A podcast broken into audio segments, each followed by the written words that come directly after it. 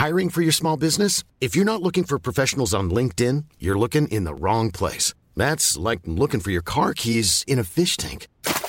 LinkedIn helps you hire professionals you can't find anywhere else, even those who aren't actively searching for a new job but might be open to the perfect role. In a given month, over 70% of LinkedIn users don't even visit other leading job sites. So start looking in the right place. With LinkedIn, you can hire professionals like a professional. Post your free job on linkedin.com slash people today.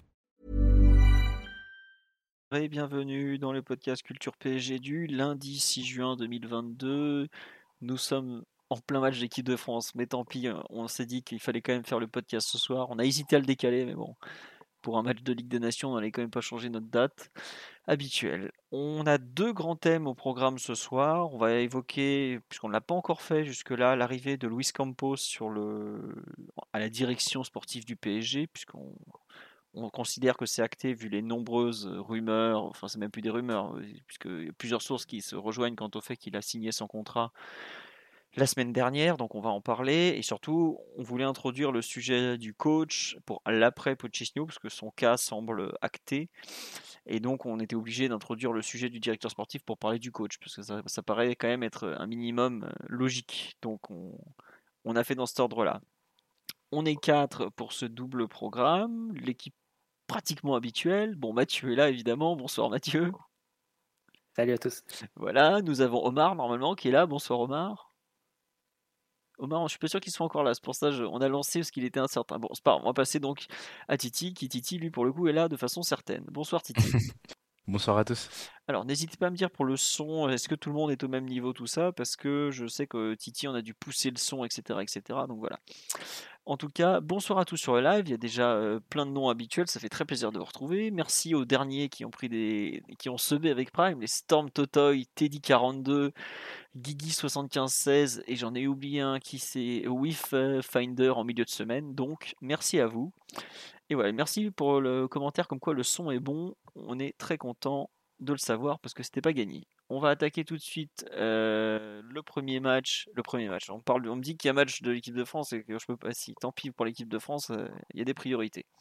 Donc, ce sera Luis Campos euh, qui prend la suite de Leonardo au PSG, même si le titre est un peu fumé encore. Certains parlent de conseiller sportif, d'autres de directeur sportif. Ses prérogatives ne sont pas exactement connues aujourd'hui, puisque le PSG n'a toujours pas officialisé, alors que ça fait quand même un certain temps que l'affaire traîne. Mais bon, c'est comme ça. On va supposer que dans, ce qui a filtré, il y a notamment le fait qu'il allait globalement faire le recrutement en termes d'arrivée, mais que ça sera un certain Antero Henrique, alias Apéro la légende, qui s'occupera plutôt des, départs. On me, dit sur le live, le titre serait exactement conseiller sportif du président en charge de l'équipe première, effectivement. Donc ça veut dire qu'il ne toucherait pas notamment aux féminines, ni à la formation. Euh, on verra exactement quand le communiqué va sortir. Euh, on, va quand même en parler malgré tout parce que c'est important. C'est donc une rupture par rapport à l'ère Leonardo, puisqu'on peut déjà le dire, les deux profils sont quand même assez différents. J'ai mis un, sous-thème assez général. Euh, qu'est-ce que l'on peut attendre de cette arrivée? Euh, Mathieu, Titi, je vous laisse commencer. Bah, Mathieu, peut-être, euh, puisqu'il n'y a pas de pouls de l'arrivée là pour une fois. le, le pouls du conseiller sportif. Le, le pouls du euh, Campos, y a pas, c'est un thème un peu compliqué. Donc, qu'est-ce que tu, qu'est-ce qu'on peut en déduire de cette arrivée, un peu sur le, fonctionnement, peut-être aussi, tout ça? Non, déjà une arrivée qui est dans la foulée et qui est liée sans doute à la prolongation de, de Kylian Mbappé, pour les liens qui sont évidents entre, entre le, joueur du PSG et son ancien découvreur à, Monaco, son premier recruteur, on va dire. Euh, et visiblement la grande confiance qu'a Mbappé et sa famille envers euh, Luis Campos. Il paraît qu'il s'est agi d'un des arguments euh, qui l'ont convaincu de, de, prolonger au PSG. Donc ça, c'est un premier point. Évidemment, comme tu l'as dit, une rupture dans le type de direction sportive qui est attendue au PSG. Parce que, évidemment, quand on pense à Campos, on pense à des recrutements de joueurs souvent peu connus, assez peu chers, et qui ont fait la fortune des clubs. Et revendus très cher. Pour, voilà, pour les, pour les reventes euh, euh, par millions qui ont été celles de Monaco et de Lille grâce à Campos. Euh, donc maintenant, la, grande question, c'est de savoir quelle sera sa, sa, place et surtout quelle sera son influence dans la direction sportive du PSG. C'est un peu la, la, question. On sait que la direction sportive du PSG n'est pas le seul fait du directeur sportif. Il y a différents niveaux d'influence et de, de décision entre le Qatar, Nasser, le directeur sportif, l'entraîneur, chacun a un peu son, son, mot à dire. Donc la vraie question, c'est comment ça, va s'organiser et si cette arrivée de Luis Campos sera accompagnée de, de véritables changements structurels au sein du club. Alors, ça, je pense qu'on le saura assez vite à la fois dans le choix du coach, dans les dossiers type Pogba Dembélé. Et on va le découvrir tout au long de l'été. Ouais. Alors, juste un mot sur. Euh, tu fais bien de parler de, des choix, tout ça. Il y a, en théorie, il arrive avec Olivier Gagne, qui était son coordinateur sportif au LOSC. Alors, coordinateur sportif, c'est en gros, c'est son bras droit. Hein. Ça serait un peu ce que Castellazzi était à Leonardo, un mec qui est comme ça au quotidien, euh, tout le temps présent qui va un peu toucher un peu à tout, qui va être ses, yeux et ses oreilles. Comment il, je crois que Antero avait euh, Raimé Texera, si je me souviens bien, qui tenait ce rôle aussi. Coordinateur, ça va un peu tout et rien dire, mais bon, c'est comme ça. C'est avoir un œil en permanence euh, qui lui rapporte des informations ou qui, qui, comme ça, lui permet de ne pas avoir à venir hein, forcément tout le temps. Euh, on nous demande sur Rames et Falcao, c'était pas lui? si, si, c'était lui, c'était à Monaco, mais je pense qu'à l'époque vu que Ribolovlev venait juste d'arriver à Monaco, il avait négocié directement avec Mendes. Je suis pas sûr qu'il avait spécialement besoin de Luis Campos pour aller chercher Rames et Falcao. En revanche, quand il va chercher euh, Bernardo Silva au fin fond du, du Benfica B, là, il y a peut-être un peu plus besoin de, Luis Campos. Fabinho. Ou Fabinho aussi, qu'il avait connu un peu à Madrid, je crois. Exactement, oui. Euh, ouais, ouais, non, effectivement, il y a quelques noms comme ça. Bon, il, il, était aussi allé chercher, si je me souviens bien, Anthony Martial à Lyon. C'est lui qui va le chercher pour 5 millions d'euros. Euh. Bon, bref, il a un, nombre de succès tout à fait exceptionnel en, en sa faveur. Il a, construit deux, il a construit les deux derniers champions de France qui n'ont pas, pas été le PSG. Donc, euh. donc Monaco 2017. Lille 2021. Donc c'est évidemment c'est un CV euh, impressionnant qui parle pour lui, une réputation qui le précède. Maintenant, c'est tout, toute la question de savoir quel sera son poids dans les, décisions sportives à venir du, du PSG. Mmh, ouais. On nous dit il peut ramener ce bon Bernardo Silva. Alors si vous croyez que Bernardo Silva va quitter le Manchester City cet été, je vous conseille euh, euh, Pep Guardiola en train de répondre aux questions de la presse catalane cet après-midi qu'on lui demandait mais vous pensez que c'est possible de ramener Bernardo Silva à Barça? Il leur a fait un petit sourire genre «Ah, vous êtes gentil, vous n'avez pas très bien compris en fait ah, L'intérêt de Campos surtout, il faut changer un peu de paradigme. L'intérêt de Campos c'est de ramener le prochain Bernardo Silva, pas le Bernardo Silva qui coûte 80 millions d'euros aujourd'hui et qui, n'est, qui n'a même pas de prix puisque Pep a dit non et que City a dit non. Donc euh, à partir de là, c'est réglé. Quoi. Voilà, et puis comme on le dit, les transferts City, PSG, il n'y en aura pas. Je pense qu'il n'y en aura pas de sitôt. Quoi. City est l'autre FC prison effectivement du football mondial, on va pas faire semblant. Voilà, Lewandowski est en train de dire qu'il y a un autre FC prison en tout cas en ce moment.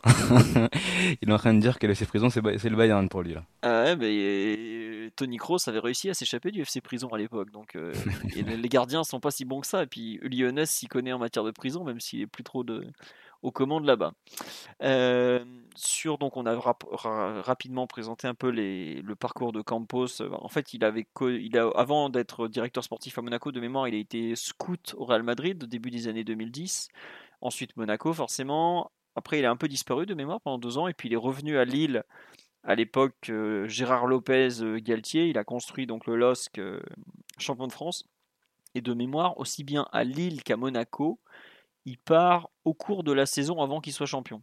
Puisqu'à Lille, il part en, vers décembre ou janvier. Et à Monaco, je me demande euh, s'il n'est pas parti juste après le, le mercato. c'est, ça, hein. il part en 2016. Et c'est 2016, c'est Antonio Cordon qui fait le mercato d'été à Monaco. Donc il ramène Grix, Silibé notamment. Et la base, euh, on va dire Fabinho, Bernardo Silva, Lemar, Mbappé et Falcao, c'est, Campos qui, qui les avait ramenés. Voilà. Qu'est-ce que je voulais vous dire? Euh, Non, une question. Est-ce qu'il arrête sa collaboration avec le Celta Vigo? Oui, ça, bah, je suis allé justement interroger un supporter du club galicien cet après-midi, Damien, que je salue, Damien Dudu sur Twitter, pour ceux qui ne connaissent pas, et qui me disait, bah, en fait, pour l'instant, la collaboration avec le Celta Vigo, déjà, il se partageait les services de Luis Campos avec le Galatasaray, puisque Luis Campos, en fait, n'est pas à proprement parler salarié du Celta Vigo, c'est son entreprise de scouting qui est employée, en fait. Et visiblement, bah, il aurait dû travailler avec le Celta Vigo cet été, mais pour l'instant, il n'a rien fait, en fait, pour Vigo, donc il se retrouve à, eux, ils ont un peu peur de se retrouver un peu le bec dans l'eau avec lui. Mais bon, ça c'est comme ça, ça fait partie des. Je pense que son entreprise, elle sera toujours en mesure de leur fournir des profils qui vont, qui vont demander, mais après, ça c'est autre chose. Euh, Titi, un peu sur cette arrivée de façon générale, puisqu'on t'a entendu un petit peu, qu'est-ce que tu en mm. penses? Qu'est-ce que tu en déduis? Est-ce que, ça te... Est -ce que ça te plaît déjà aussi, tout simplement? Oh oui, ça, ça me plaît, en tout cas sur le papier, ça, ça donne envie. Hein. Moi j'ai envie, que... envie d'avoir une restructuration du club sur le plan sportif, voir un peu ce qui peut, ce qui peut amener, ce qui peut changer. Il peut mettre en place un projet plus clair que ce qu'on a eu sur les dernières années, un projet sportif plus clair. Des recrues qui suivent une idée un peu plus globale et sortir un peu de la doctrine de Leonardo qui était un peu les, les mercatos d'opportunités. Voir s'il peut mieux cibler nos, recrues, comme Marty l'a dit aussi. Euh, bah, nous trouver des, joueurs un peu moins que l'on ne connaît, peut-être pas, mais qui vont réussir euh, euh, en arrivant à, à, éclore et à faire de belles choses. Voilà, comme ce qu'il a fait à, Monaco, comme ce qu'il a pu faire aussi un peu à Lille. Bah, moi, j'attends une grande restructuration, en tout cas, c'est le mot. Avoir, avoir un peu de moins de contrats ubuesques, pardon, sortis de nulle part. Euh, pour les premiers euh, nulos venus un peu et voir s'il arrive aussi à faire partir euh, ses indésirables, même si je sais que c'est plutôt Apiro Enrique qui sera chargé de, de, de, tout ça. Et aussi, je sais que Leonardo, il avait un peu, je dirais, amenuisé ou en tout cas rapetissé la cellule de recrutement, voire même il n'y en avait plus du tout. je peux dire raboter, hein. à ce c'est un carnage. C'est ça, c'était comme lui, il travaillait un peu seul, c'est un peu insolite. Voir si lui va remettre un peu des, des personnes à ce niveau-là, une série de recrutement un peu euh, un peu plus fourni et voir si on va nous trouver des, des, bons petits joueurs. Quoi. Donc ouais, je suis un peu content, j'aimerais voir ce qu'il va, ce qu'il va donner. Après, j'avoue que cette histoire de son, sa société, là, le truc de Celta Vigo, de Galatasaray, ça me fait un peu, enfin, c'est un peu bizarre comme façon de travailler. On n'en parle pas tant que ça, mais c'est vrai que peut-être a un moment, il y aura des questions qui vont se poser, voir s'il continue avec eux, s'il continue pas. Euh, si vraiment, parce que là, je sais pas s'il est salarié du club, mais il a signé son contrat, mais est-ce qu'il est salarié du club du coup à 100% en PSG, je, je te pose la question, du coup, je sais pas. Non, mais, honnêtement, c'est, t'as raison d'en parler. Il y a un peu, il y a un flou quand même. Il y a un vrai flou, ouais. Non, non, c'est un peu bizarre. Euh, mais aujourd'hui, euh, enfin, on est obligé de parler un peu de Campos pour le sujet après qu'on, voulait faire. Mm. Mais c'est vrai que à quel point il va être salarié. Après, moi, ça me gêne pas qu'on soit en concurrence avec le Celta Vigo, en fait, euh, puisqu'il a, il avait arrêté la collaboration avec Galatasaray déjà. D'accord. Globalement, c'est, pas, les mêmes joueurs, qui proposent, les mêmes joueurs que société a proposé au Celta ou à Paris, ça c'est évident. Mm. Et il faut quand même noter que conseiller sportif, c'était déjà son titre à Lille, conseiller sportif de Gérard Lopez, et à Monaco, il a commencé comme directeur technique. Il démissionne de, la direction technique et ensuite il devient conseiller sportif de, de Vassiliev en 2015, il me semble. Si vous prenez euh, je crois que si vous tapez Campos conseiller ou quelque chose comme ça euh, avec euh, RMC Sport, vous trouverez les, dates et les, différents types. En tout cas, c'était son titre à Lille. Et c'était son titre à partir de 2015, il me semble, à Monaco, ou 2014. Et euh, je pense que ça doit correspondre au moment où il monte sa boîte. Et, je pense que c'est ça, en fait, la, dénomination. Après, c'est clair que la question des, attributions, elle va, elle va revenir. on n'en sait pas beaucoup plus actuellement. Savoir s'il aura évidemment la main sur le recrutement, mais est-ce qu'il sera aussi présent euh, le jour au camp des loges pour. Euh, Probablement. On sait jamais, parce que peut-être au début. Durant la saison, il y a toujours des, toujours des actes, euh, le staff des joueurs, enfin des joueurs qui se plaignent parce qu'ils jouent pas. Enfin, c'est complètement évident et qui se passe dans n'importe quel club, dans n'importe quelle saison. Ce sera intéressant d'avoir de savoir s'il y aura quelqu'un au PSG quand même pour, pour occuper ce rôle-là, ou si l'entraîneur sera laissé un peu à son compte et, et laisser bah, il y aura sans doute le Olivier Gagne dont on a parlé tout à l'heure. Enfin, je sais pas si on en a parlé, mais je crois que j'ai vu. c'est moi qui en ai parlé. C'est ça. Donc il sera, il sera sans doute là. C'est pas administratif, Olivier Gagne ou c'est pas encore pas exactement. On sait pas quel rôle, ça. De mémoire, à Lille, euh, Campos a été très présent au début justement pour mettre en place un peu sa culture de travail et les, ce qu'il estime nécessaire en termes de, sérieux, de rigueur, de tout ça. N'hésitant pas à aller des fois euh, au duel, pas au duel, mais bon, à l'affrontement verbal, voire avec certains joueurs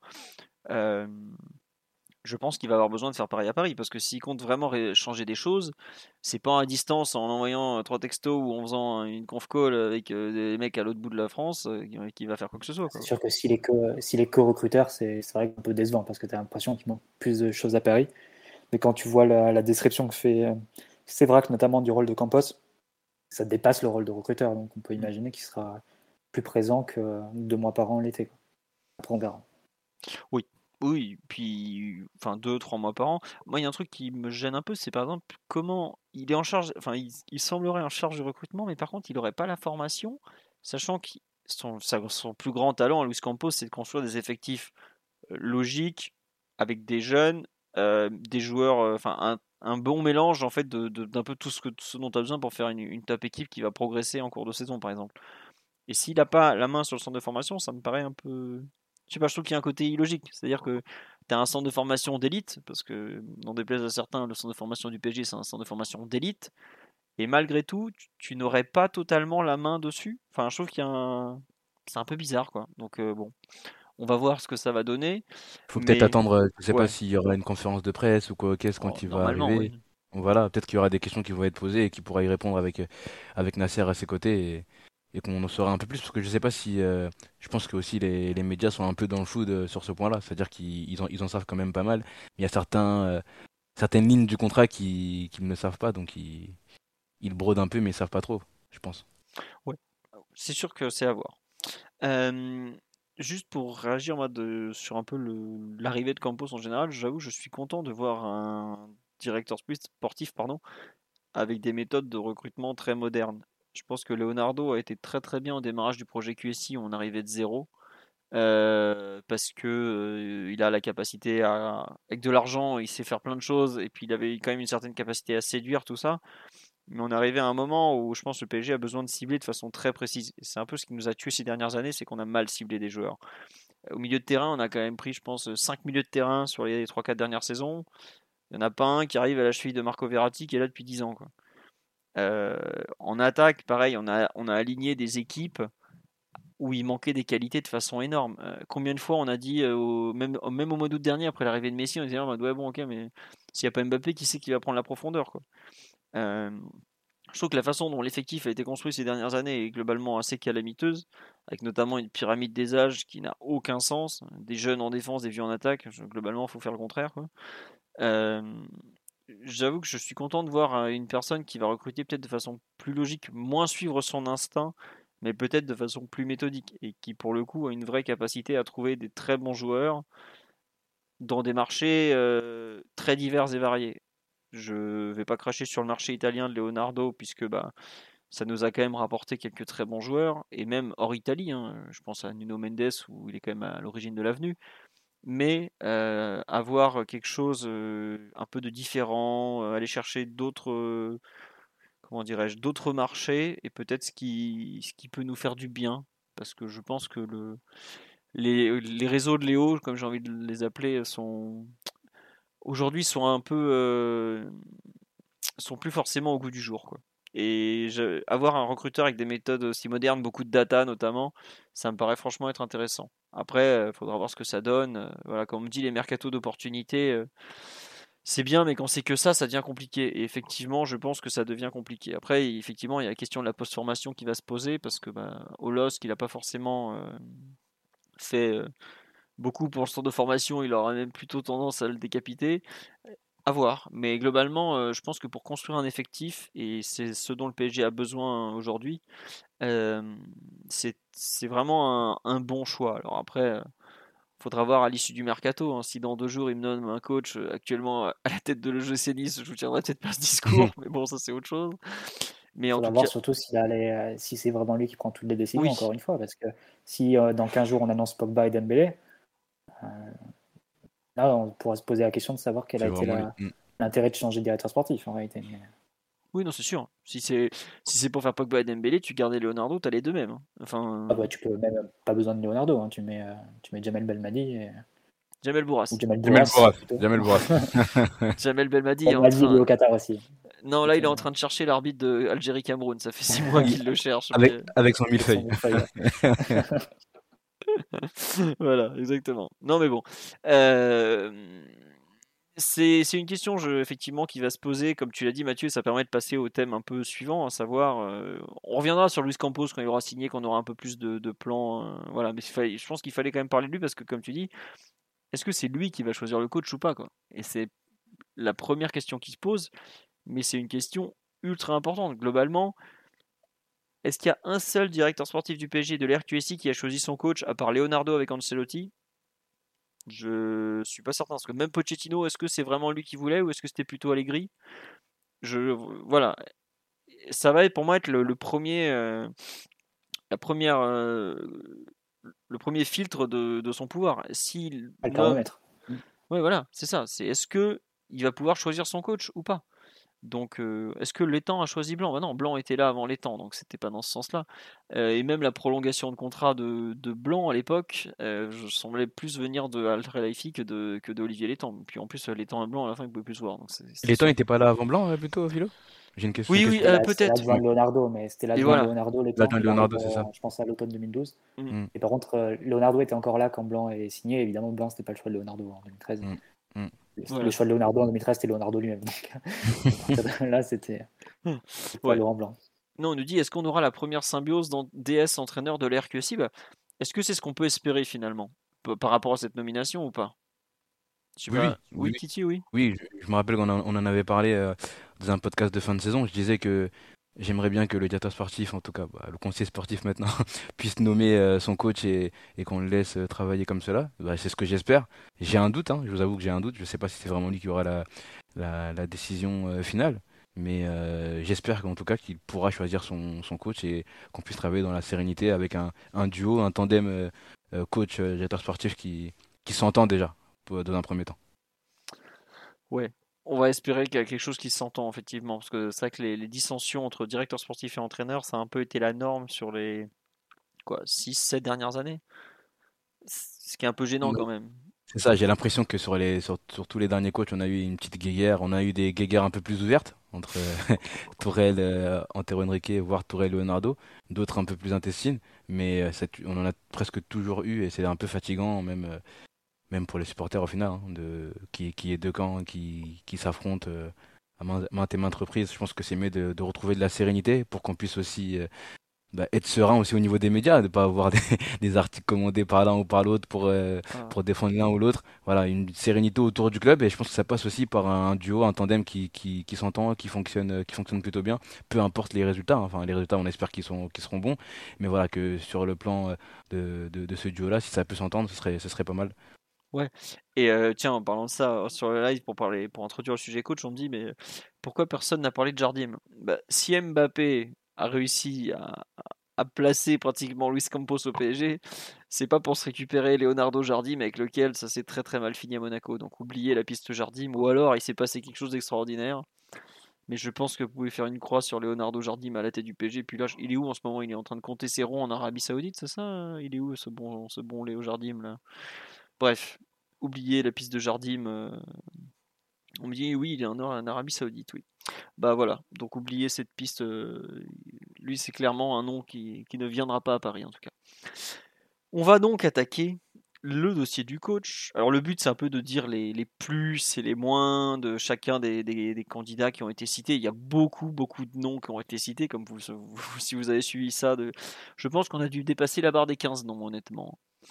Euh, le plus cité, celui qui est encore cité ce soir par euh, RMC cette fois-ci, c'est celui de Christophe Galtier, l'entraîneur de l'OGC qui est pas forcément euh, très très bien vu à l'OGC Nice actuellement, mais bon. En tout cas, lui, forcément, est intéressé par le poste. Il est sous contrat avec l'OGC Nice jusqu'en 2024. Il, euh, il a signé l'an dernier en provenance de Lille au moment où il venait d'être champion de France. Et surtout, il, euh, Nice a payé, je crois, 4 millions à Lille pour le faire venir parce qu'il lui restait un an de contrat.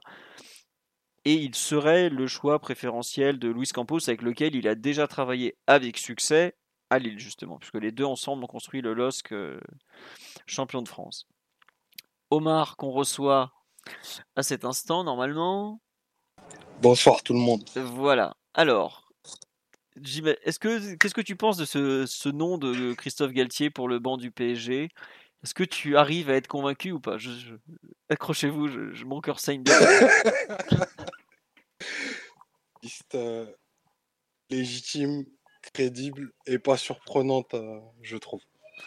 D'accord. Et non, mais dans les points positifs de Galtier, parce que je sais que tu vas faire le, le- tu vas te faire la voix Non, non, mais mais vas-y, on t'écoute. Non, mais je, je- je précise que je suis à jour de mes cotisations déjà avant toute chose. Mais non, plus sérieusement, euh, bah, le PSG vit quand même euh, dans le championnat de France. Euh, il me semble quand même que depuis facile 4 à 5 ans, on peut légitimement dire que Galtier est le, est le meilleur entraîneur français du circuit. En il y a France. hein. plusieurs. En France, hein, en France, bien sûr Ouais. euh, reconnu, reconnu par ses pairs, euh, déjà à deux reprises, reconnu également euh, par certains joueurs du PSG. et puis qu'il a quand même réanimé une équipe qui jouait le maintien, qu'il a amené au titre avec quelques caractéristiques que moi je trouve très fortes, qui font de lui un coach beaucoup plus crédible. D'ailleurs, au travers, au-delà de la France qu'en France. C'est là où est un petit peu le, petit côté très particulier de sa, de sa candidature. Moi, je la trouve pertinente. Pourquoi? Parce que Galtier, c'est un coach qui est très clair euh, dans son approche, euh, dans les systèmes employés et dans l'identité de l'équipe.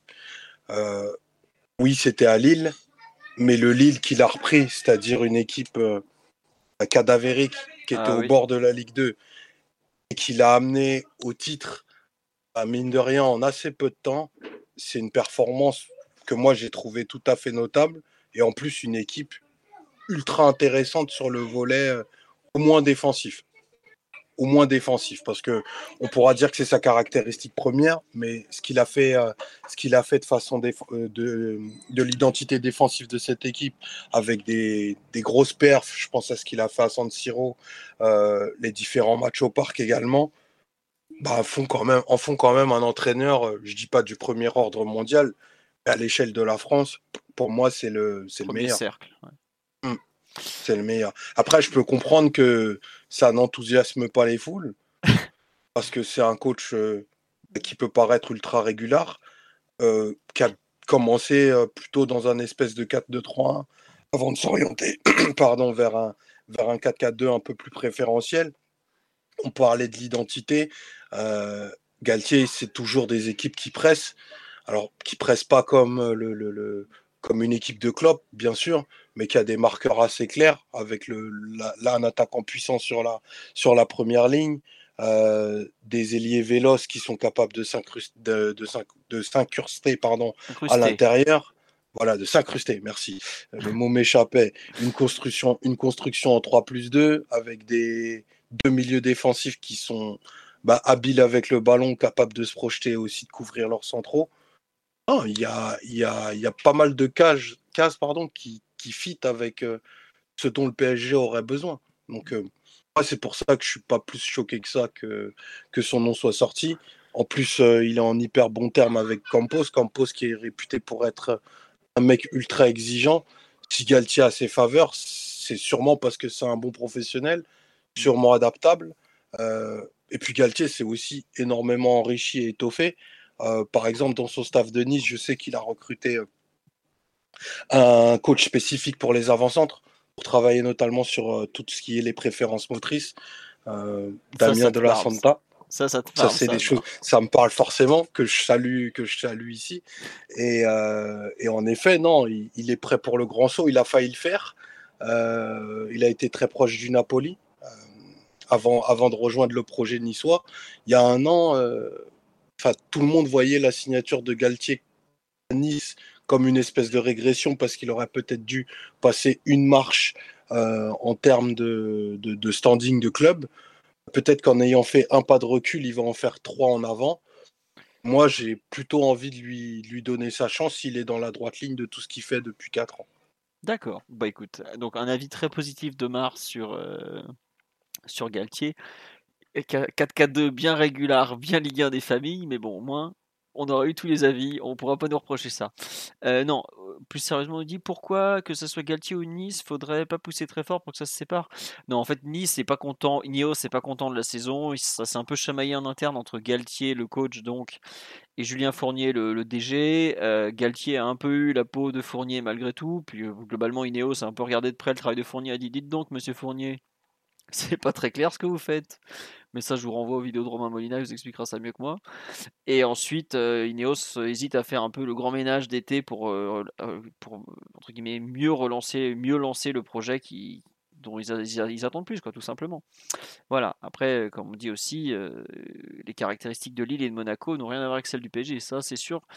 Aujourd'hui, Galtier, c'est l'entraîneur surtout qui a empêché le PSG d'être champion en 2021 c'est un entraîneur qui a effectivement de très très très bons résultats à l'échelle française. Je pense que bah, c'est le seul qui, regarde le PSG dans les yeux pratiquement tous les ans, ce qui n'est pas rien. Mais moi, ce qui me gêne un peu justement, c'est que c'est un entraîneur très franco-français que le PSG a des ambitions qui sont pas du tout franco-françaises, mais bien plus européennes. Et en fait, en fait, ce qui me dérange quand tu vas chercher Campos et Galtier, c'est quand tu as l'impression que tu veux. En fait, c'est pas à l'échelle française où tu as eu des problèmes, c'est à l'échelle européenne. Et à ce moment-là, si tu veux aller prendre ceux qui t'ont gêné à l'échelle européenne, c'est pas Galtier. Euh, c'est pas c'est pas ce coach là moi j'avoue que il est il est dans le c'est de bon raisonnement philo parce que non mais je sais pas quel est le régiment du PSG en fait t'as pas de coach qui garantit la Ligue des Champions non ça je suis d'accord Mathieu on a déjà parlé plein de fois mais par exemple mm. euh, Galtier euh, il, te, il, a rien fait en Europe ça vraiment moi je, c'est un truc quand tu recrutes quand tu le PSG ne pense que par l'Europe et il recrute un entraîneur et il y en a dans le championnat de France qui ont fait plus que lui en Europe quoi euh, c'est sûr, Philo, mais par contre, bah, ouais. ses résultats face au gros. Oui, ça c'est vrai. J'ai jeté un petit un œil quand même. Euh, c'est son bilan face à Paris, Lyon, Monaco, Marseille sur les quatre dernières années. Et il est à 11 victoires, 10 nuls, 10 défaites. C'est plutôt un bon bilan, sachant qu'il a l'équipe inférieure à ces quatre, à ces quatre clubs quand même. Oui, c'est sûr. Sur les, sur les quatre dernières saisons. après, je sais pas si tu veux les compléter, Philo. non, non, non, non, mais vas-y, euh, je t'en prie, complète. Euh. Non, mais voilà, après moi, je, comprends que la piste fasse pas rêver, elle me fait pas rêver non plus, c'était pas mon premier choix. Mon premier choix s'appelait euh, Mauricio et, je pense fort à lui avec Simon ce soir. Mais, Simon a Asado là d'ailleurs, il peut pas être avec nous.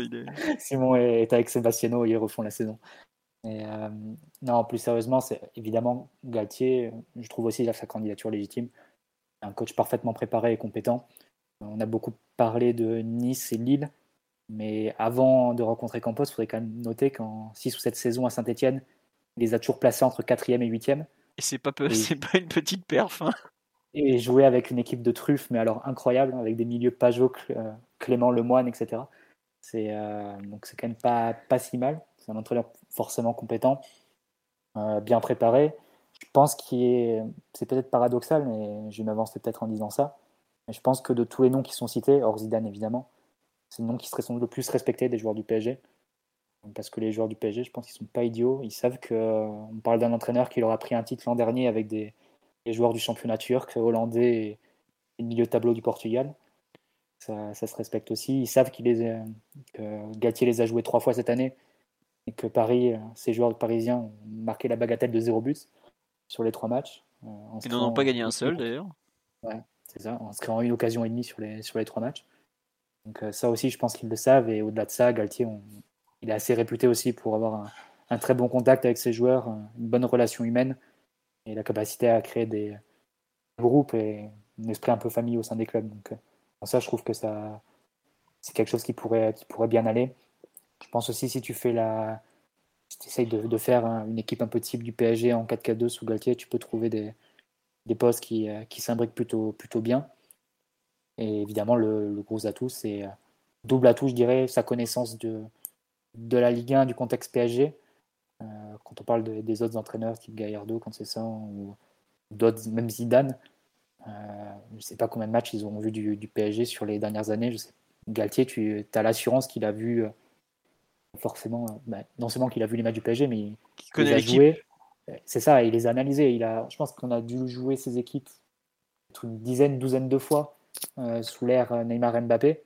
Facile, et T'imagines, ouais, une douzaine de matchs, donc le nombre de matchs qu'il faut voir en amont pour les préparer, le nombre d'heures d'analyse, etc.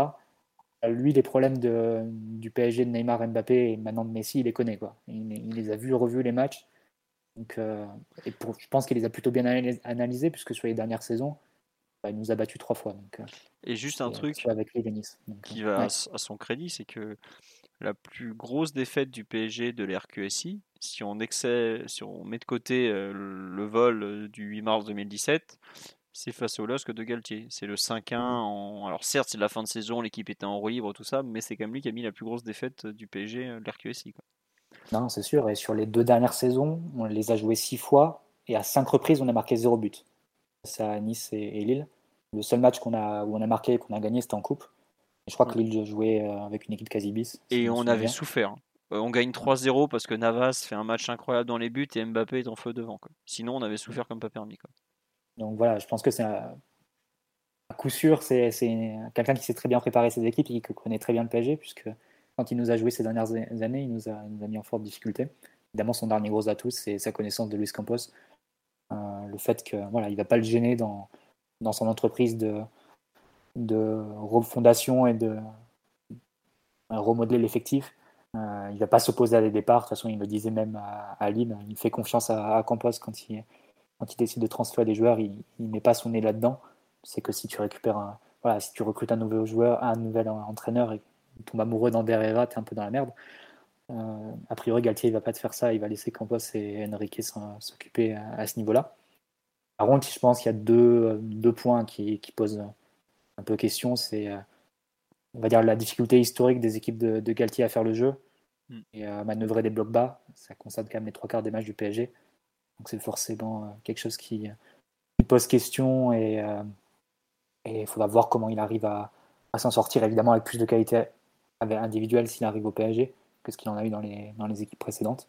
Mais malgré tout, ça reste un, point d'interrogation. Et bon, bien sûr, son, son expérience au niveau européen, il n'a pas joué les, les matchs euh, il ne sait pas ce que ça veut dire de préparer une, un match à élimination directe. Une, double confrontation à élimination directe. C'est quand même un sport assez particulier. Donc euh, voilà, c'est forcément c'est deux points un peu négatifs de sa candidature, mais que tu peux retrouver dans d'autres euh, candidatures. Je pense que notamment sur le premier point, quand c'est ça, c'est un peu, un peu similaire, hein, des profils qui peuvent se rejoindre. Ouais. alors, petit tour sur live, parce qu'il y a beaucoup de, remarques. On nous dit Ineos, donc le, propriétaire de veut garder, veut garder Galtier. Pas forcément, justement. Au contraire, c'est assez fou. Justement, Tunis attend la, la, clarification d'Ineos, mais ils sont pas forcément. Ils ont pas trop aimé la saison et tout ça. on nous rappelle qu'on avait dit que Galtier va regarder les joueurs avec des étoiles dans les yeux comme un fanboy. Ah, mais je pense toujours. Mais ce que disait Mathieu, c'est que les joueurs vont, vont probablement aussi avoir du respect pour Galtier par rapport à ce qu'il leur a fait en tant qu'adversaire. Euh, il y a une personne sur live qui parle d'Ancelotti. Ancelotti parle de Galtier en des termes très très très positifs. Par exemple, Ancelotti considère Galtier comme un très bon entraîneur. Je me souviens, des années après son départ de, France, il l'avait dit Ah non, super coach Christophe. Euh. Oui, Omar? Mais le, bah, le commentaire euh, est un peu désobligeant, même si c'est plutôt drôle, mais c'est quand même un professionnel à, aguerri cette étape de se retrouver dans un club qui va aspirer à la, à la Coupe d'Europe, elle, est, elle arrive après, après, le après qu'il soit coach principal depuis quasiment plus d'une dizaine d'années désormais. Presque 15 ans. Et, voilà, et régulièrement avec, euh, avec des résultats.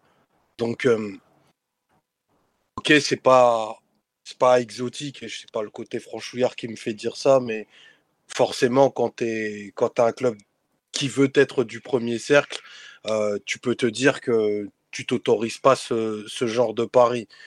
Mais euh, il y, a des, clubs qui l'ont déjà fait de par le passé, euh, d'aller chercher des coachs ben, qui n'étaient pas continentalement réputés, mais qui avaient des, des, fortes réputations locales, et ça a marché.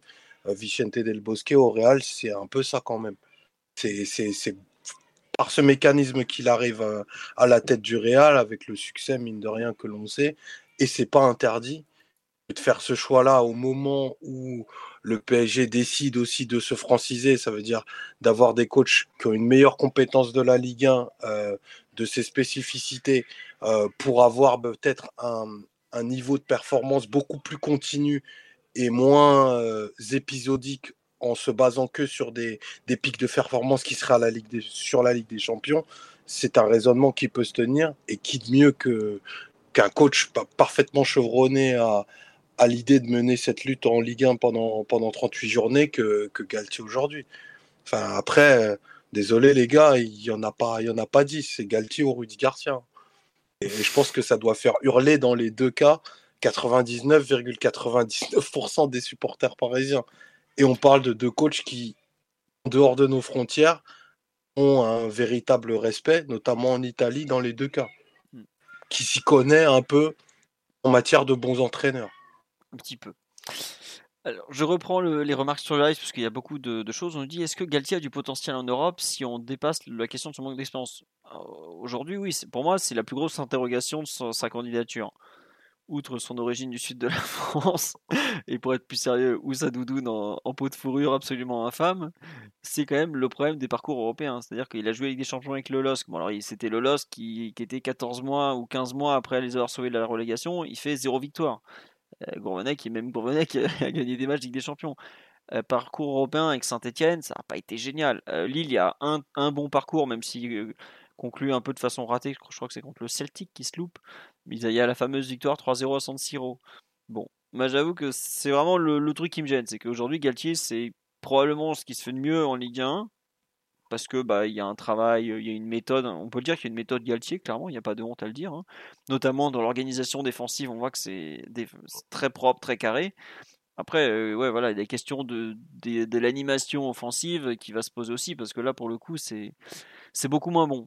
Moi, j'avoue. Et comment il va réussir à. Enfin, comment il réussirait, parce que c'est pas, oui. pas lui euh, de façon actée, mais comment il réussirait euh, à associer Neymar, Mbappé et Messi? Dans le sens où on sait qu'il aime des profils assez travailleurs sur les côtés de son milieu de terrain, ce qui lui permet d'avoir une, une, structure défensive extrêmement solide qui laisse très peu de place et qui permet aussi de presser en bloc. On se rappelle notamment de la fois où ils viennent nous, nous battre au parc. C'était euh, une leçon, entre guillemets, à la fois de, de bloc bas, mais aussi de, de, bloc médian et haut, de savoir comment ils, ils, arrivaient à boucher les espaces, etc. Mais tu peux le faire avec des joueurs qui avaient à Lille. Donc là, pour lui, il se poserait la même question que pour ses, ses prédécesseurs, que ce soit Tourelle ou Emery et évidemment Pochettino.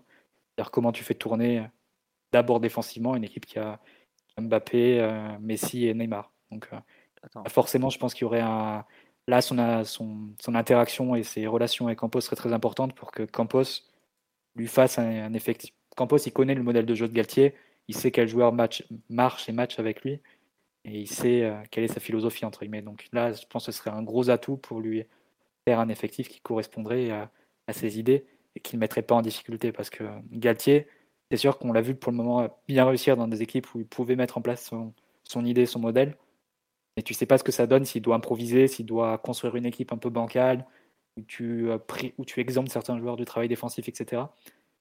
On sait que c'est des domaines où Ancelotti ou des Zidane ont excellé et ont gagné des Ligues des Champions comme ça. Galtier, tu sais pas trop, euh, qu'il a jamais été confronté à ça. Ce serait, je pense, important de ne pas improviser à ce niveau-là et de laisser dans une, dans une zone de confort au niveau tactique s'il si, devait arriver. Donc, euh, à voir quels seraient les choix qui seraient faits au niveau de, de l'effectif notamment qui correspondent davantage à, son idée de jeu, euh, si c'était lui qui était, qui était choisi. Alors, euh, oui, vas-y Omar, vas-y complète, parce que j'ai des questions du live après, mais je t'en prie. Non, après, juste euh, sans faire le, le, parallèle sur la, sur la taille et la stature des joueurs, mais c'est un peu un, problème qu'il avait réglé notamment avec Iconé, qui matchait pas forcément euh, sur l'idée qui s'en faisait sur le 4K2. On, fait, on sait qu'Iconé est un joueur ben, très, très libre et pas forcément euh, hyper discipliné avec le ballon.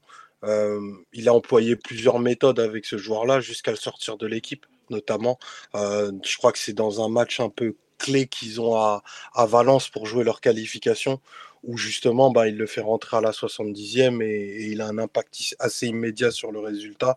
Et il avait justifié justement bah, sa, sa non-titularisation en, bah, en parlant bah, bien entendu du talent très supérieur d'Iconé, hein, qui n'est bien sûr euh, son talent est, immense, mais rien à côté de celui de Neymar, mais il l'avait quand même sorti de l'équipe à l'hôtel de, l'équilibre et utilisé pour faire le résultat et ça avait fonctionné. Donc on peut y voir quand même des, un management assez fin, assez euh, bah, dur avec certains joueurs, mine de rien, parce qu'on on sait qu'il a eu des, des, prises de bec avec, avec plusieurs d'entre eux, euh, Yazici, Bourak euh, et, pas mal d'entre eux. Et beaucoup ont connu quand même la saison de leur vie en, passant entre les mains de, Galtier et son staff. Et ça dit quelque chose d'assez bien du coach en général. Non, c'est vrai, tu as raison. En parlant de relations entraîneur-joueur, une question qui est posée sur la qui est très importante, c'est est-ce qu'il parle des langues étrangères? J'avoue que je ne sais pas, mais j'espère pour lui. poser la question aussi. Ouais, j'espère pour lui qu'il parle espagnol, parce que sinon euh, ça va être compliqué au PSG. Je pense qu'il parle italien, parce qu'il visait le, milieu- le- le marché italien, et de mémoire, il a joué à Monza en fin de carrière. Bon, il a aussi joué en Chine, je pense pas qu'il parle chinois, on va pas faire semblant. Mais euh, euh, voilà, euh, je sais pas, faudra. On me dit qu'il a appris l'anglais, bah ouais, mais ça lui suffira pas. Au PSG, ça lui suffira pas anglais-italien, je pense. Euh, à suivre. Si vous avez la réponse sur le live, si on nous dit qu'il a du mal avec l'anglais, bon, bah faudra savoir. Euh, on verra. On verra, on verra s'il parle euh, espagnol. Il parle le football et c'est important déjà. non, mais bon, certes, mais Mathieu, il y a des fois, tu parles le football, il faut quand même parler la, langue en question. Si les joueurs se foutent de ta gueule devant toi et que tu comprends rien, ça reste problématique. évidemment, c'est important. Pour Emery, ça avait été super important. Mmh. Ouais, bon. C'est vrai qu'en termes de communication, ça sera quand même vachement plus sympa que Pochette euh, qui nous sort les, des lieux communs sans fin depuis maintenant un an et demi. Donc comme ça. On nous dit le podcast Pro Galtier. Attendez, s'il vous plaît, respectez-vous. Euh, un peu plus, quoi. Euh, Titi, sur un peu ce, profil, Christophe Galtier, t'as été convaincu par les arguments d'Omar ou, tu tiens bon en te disant, non, pas, ce type quand même non, mais les arguments euh, des deux, parce que Mathieu aussi a donné pas mal d'arguments qui ont, été bons. Moi, c'est vrai, je reste vraiment sur le, la, peur un peu sur le côté européen, même si tout ce qui a été dit par Omar et Mathieu ont été, a été très intéressant. Pardon. Et euh, c'est sûr qu'il a un avantage euh, euh, très très fort, c'est qu'il connaît bien la Ligue 1, il connaît, il connaît bien le championnat, et ça, on ne pourra pas lui enlever. C'est sans doute l'un des meilleurs entraîneurs, enfin, si ce n'est le meilleur entraîneur français dans, notre championnat en tout cas, en ce moment. Et donc, ça, c'est un, un, un, point. Un point positif, mais le côté européen, moi, ça me fait un, ça me fait un peu tiquer. J'en ai parlé à Mathieu, je crois que c'était hier, où il disait que vraiment dans le même profil, peut-être que Sao avait montré pas mal de, un peu plus de choses euh, sur le plan européen avec Porto, des choses euh, très intéressantes. Et euh, là où Galtier, bah, pour l'instant, c'est assez, c'est assez en, en deçà de, des autres. Hein. Donc ça me, ça me fait un peu peur, comme toi, comme toi Philippe. Mais j'attends, j'attends de voir ce qui va se passer. J'avoue que le côté européen, là, j'ai un peu, du mal parce que nous, on met, quand même beaucoup l'accent sur, euh, cette partie-là. C'est là qu'on veut, aussi euh, progresser. Hein. Mais on, sort d'une finale, euh, d'une demi-finale ensuite après avec Pochettino. Bon, cette année, ça s'est un peu moins bien passé. Mais voilà, on est, quand même sur, je pense, des, parcours positifs très récemment. Là, on a été sorti par le, champion d'Europe finalement. Donc euh, on est quand même sur des parcours très positifs euh, sur le plan européen. Et Galtier, lui, il n'a pas encore connu de, de match à élimination directe euh, en Ligue des Champions, en tout cas. Je crois que bon, en Europa, ça c'est, il y a eu le, grand match contre, contre Milan, etc. Ils ont un peu chié après contre le Celtic. Mais en tout cas, en Champions League, il n'a il a pas connu ça. Tout à l'heure, tu as fait une petite blague, mais Gourvenec, lui, il l'a connu cette bah année. Ça s'est pas très bien passé pour lui face à Chelsea, mais voilà, il n'a pas encore connu ça. Et ça, c'est quand même quelque chose de très important parce que le, ce football-là, à partir de, de, de, de février, euh, mars, euh, c'est quelque chose d'autre, là où euh, c'est là que, que, les grandes équipes aussi arrivent à, à, leur, à leur meilleur niveau en, général. Et Galtier n'a pas encore connu ça. Comment il, préparerait un, comment il préparerait un match à élimination directe avec le PSG sont, c'est plein de questions que je me pose. Et voilà, j'attends de voir ce, qui, va se passer. Euh, vous avez donné de bons arguments. Campos le, connaît bien. Il est capable de, créer un effectif euh, euh, sur mesure à, à Galtier. Ça, j'en ai, aucun doute. Mais le, côté qu'il n'a pas connu ces, ces matchs-là, ça, Campos ne pourra rien y faire. Donc, on est obligé de. que S'il vient, pardon, on sera obligé de de, de, de, croire à une révélation de sa, de sa part et qu'il arrive à, à, dompter ces, ces matchs-là de la meilleure des façons possibles. Après, Donc on serait un peu dans l'inconnu. quoi. Ouais, non, tu vois, je te rejoins sur l'expérience, à quel point c'est important, mais euh, globalement, l'expérience, tu es censé l'avoir côté joueur en fait. Et euh, entraîneur, évidemment que tu en as besoin de, de, ce parfum européen, de certains stades, de pas être impressionné par certains trucs qui va se passer et tout. Mais euh, dans ce qui me rassure à ce niveau-là, et peut-être aussi c'est un peu de l'auto-persuasion, c'est le fait que il a affronté avec le quand il est face au PSG, il est face à des top coachs européens. Euh, je regrette hein, que ce mm. soit Ancelotti, mm. Emery, Tourelle, Pochettino, tous ces mecs-là, ils ont prouvé des choses au niveau européen. Galtier, il a jamais été dépassé. Alors certes, euh, il a bien dû prendre une, raclée dans le tas avec le avec Sainté notamment. À bon. blanc, il était le plus dépassé hein, quand il venait avec sa défense à 3 au parc et qui se faisait à chaque fois avoir des équipes à 9. Exactement. Mais ce que je veux dire, c'était quand même il y a 10 ans ça depuis, il a progressé. Euh, il joue plus avec Bayal Sal en défense centrale qui faisait du catch face à Ibra. Euh, je pense pas que il est, euh, il soit stupide. Je pense au contraire que c'est un entraîneur qui a vraiment progressé avec les années. Après, comme tu l'as dit, Mathieu, il va y avoir le pro... je sais plus si c'était toi Mathieu ou Omar. Il va y avoir le problème de, il a du mal face aux équipes avec des blocs bas. Euh, le PSG, on joue que ça en Ligue 1. Euh, ce mmh. qu'il a fait, ce qu'il a pu proposer avec Nice et Lille, c'est encore, en fait, paradoxalement, c'est que c'est un entraîneur qui a fait toute sa carrière en France, avec des méthodes qui ont peut-être plus de chances de marcher en Europe qu'en Ligue 1. Mais Je te rejoins là-dessus. ouais. C'est très particulier en fait. C'est c'est un peu le, le calcul est fait un peu bizarrement et un peu à l'envers, mais pourquoi pas à vrai dire. Euh, mais le problème en fait, c'est que ce dont j'ai peur pour lui, c'est que si ça commence mal, qu'on est un peu en difficulté en début de saison le temps qu'il trouve ses marques, parce que Galtier, on m'a demandé, ouais, c'est un entraîneur qui travaille tactiquement.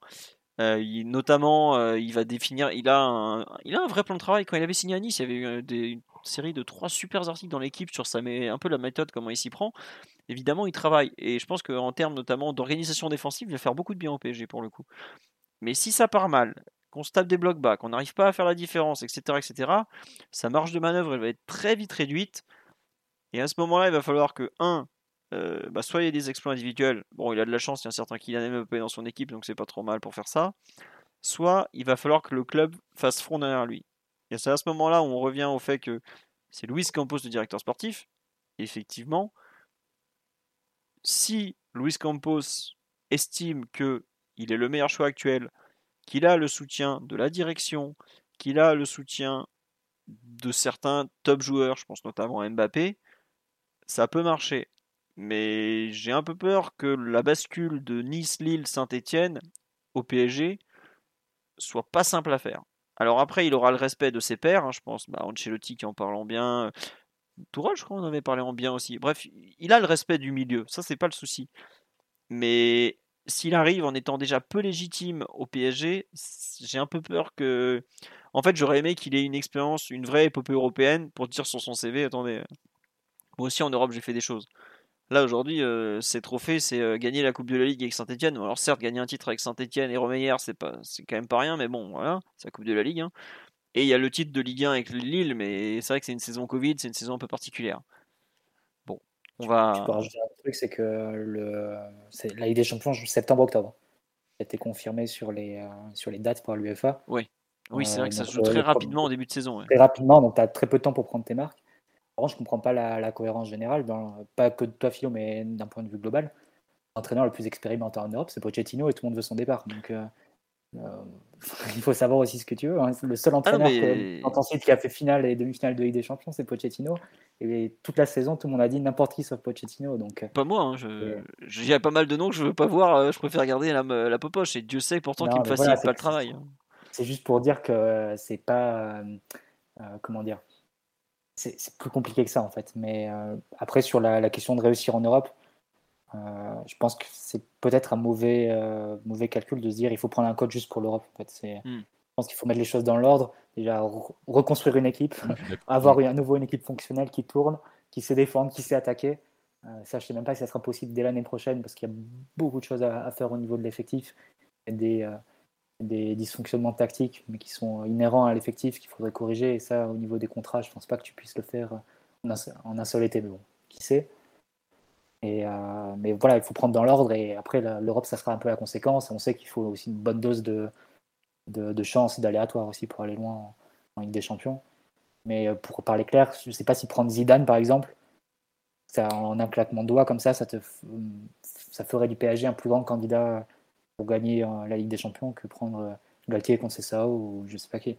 C'est euh, c'est sans doute plus compliqué que ça. Je pense qu'il faut d'abord remettre un peu d'ordre et de, et de cohérence globale dans, dans l'effectif et, choisir ton coach en fonction de, de, là où tu veux, tu veux aller. Et il y a sans doute un autre argument, je ne sais plus ce qui a été. Je, pense, crois que c'est toi, Omar, qui, qui l'a souligné, mais ça a été mentionné par l'équipe, ça a été mentionné par le Parisien, ça a été mentionné aussi par Grégory Schneider.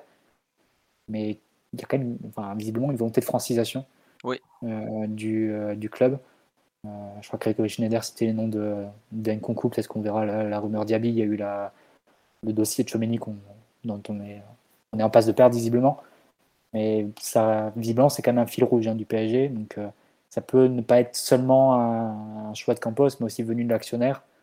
De, après une saison où globalement le, le lien avec les supporters s'est pas mal distendu, eu la sensation, après avoir fait venir des joueurs euh, hyper emblématiques du Real, hyper emblématiques du Barça, euh, qu'il y a quelque chose de qui clochait, qui n'était pas, propre, pas, qui correspondait pas vraiment au PSG, qui était, euh, qui était en train de se faire.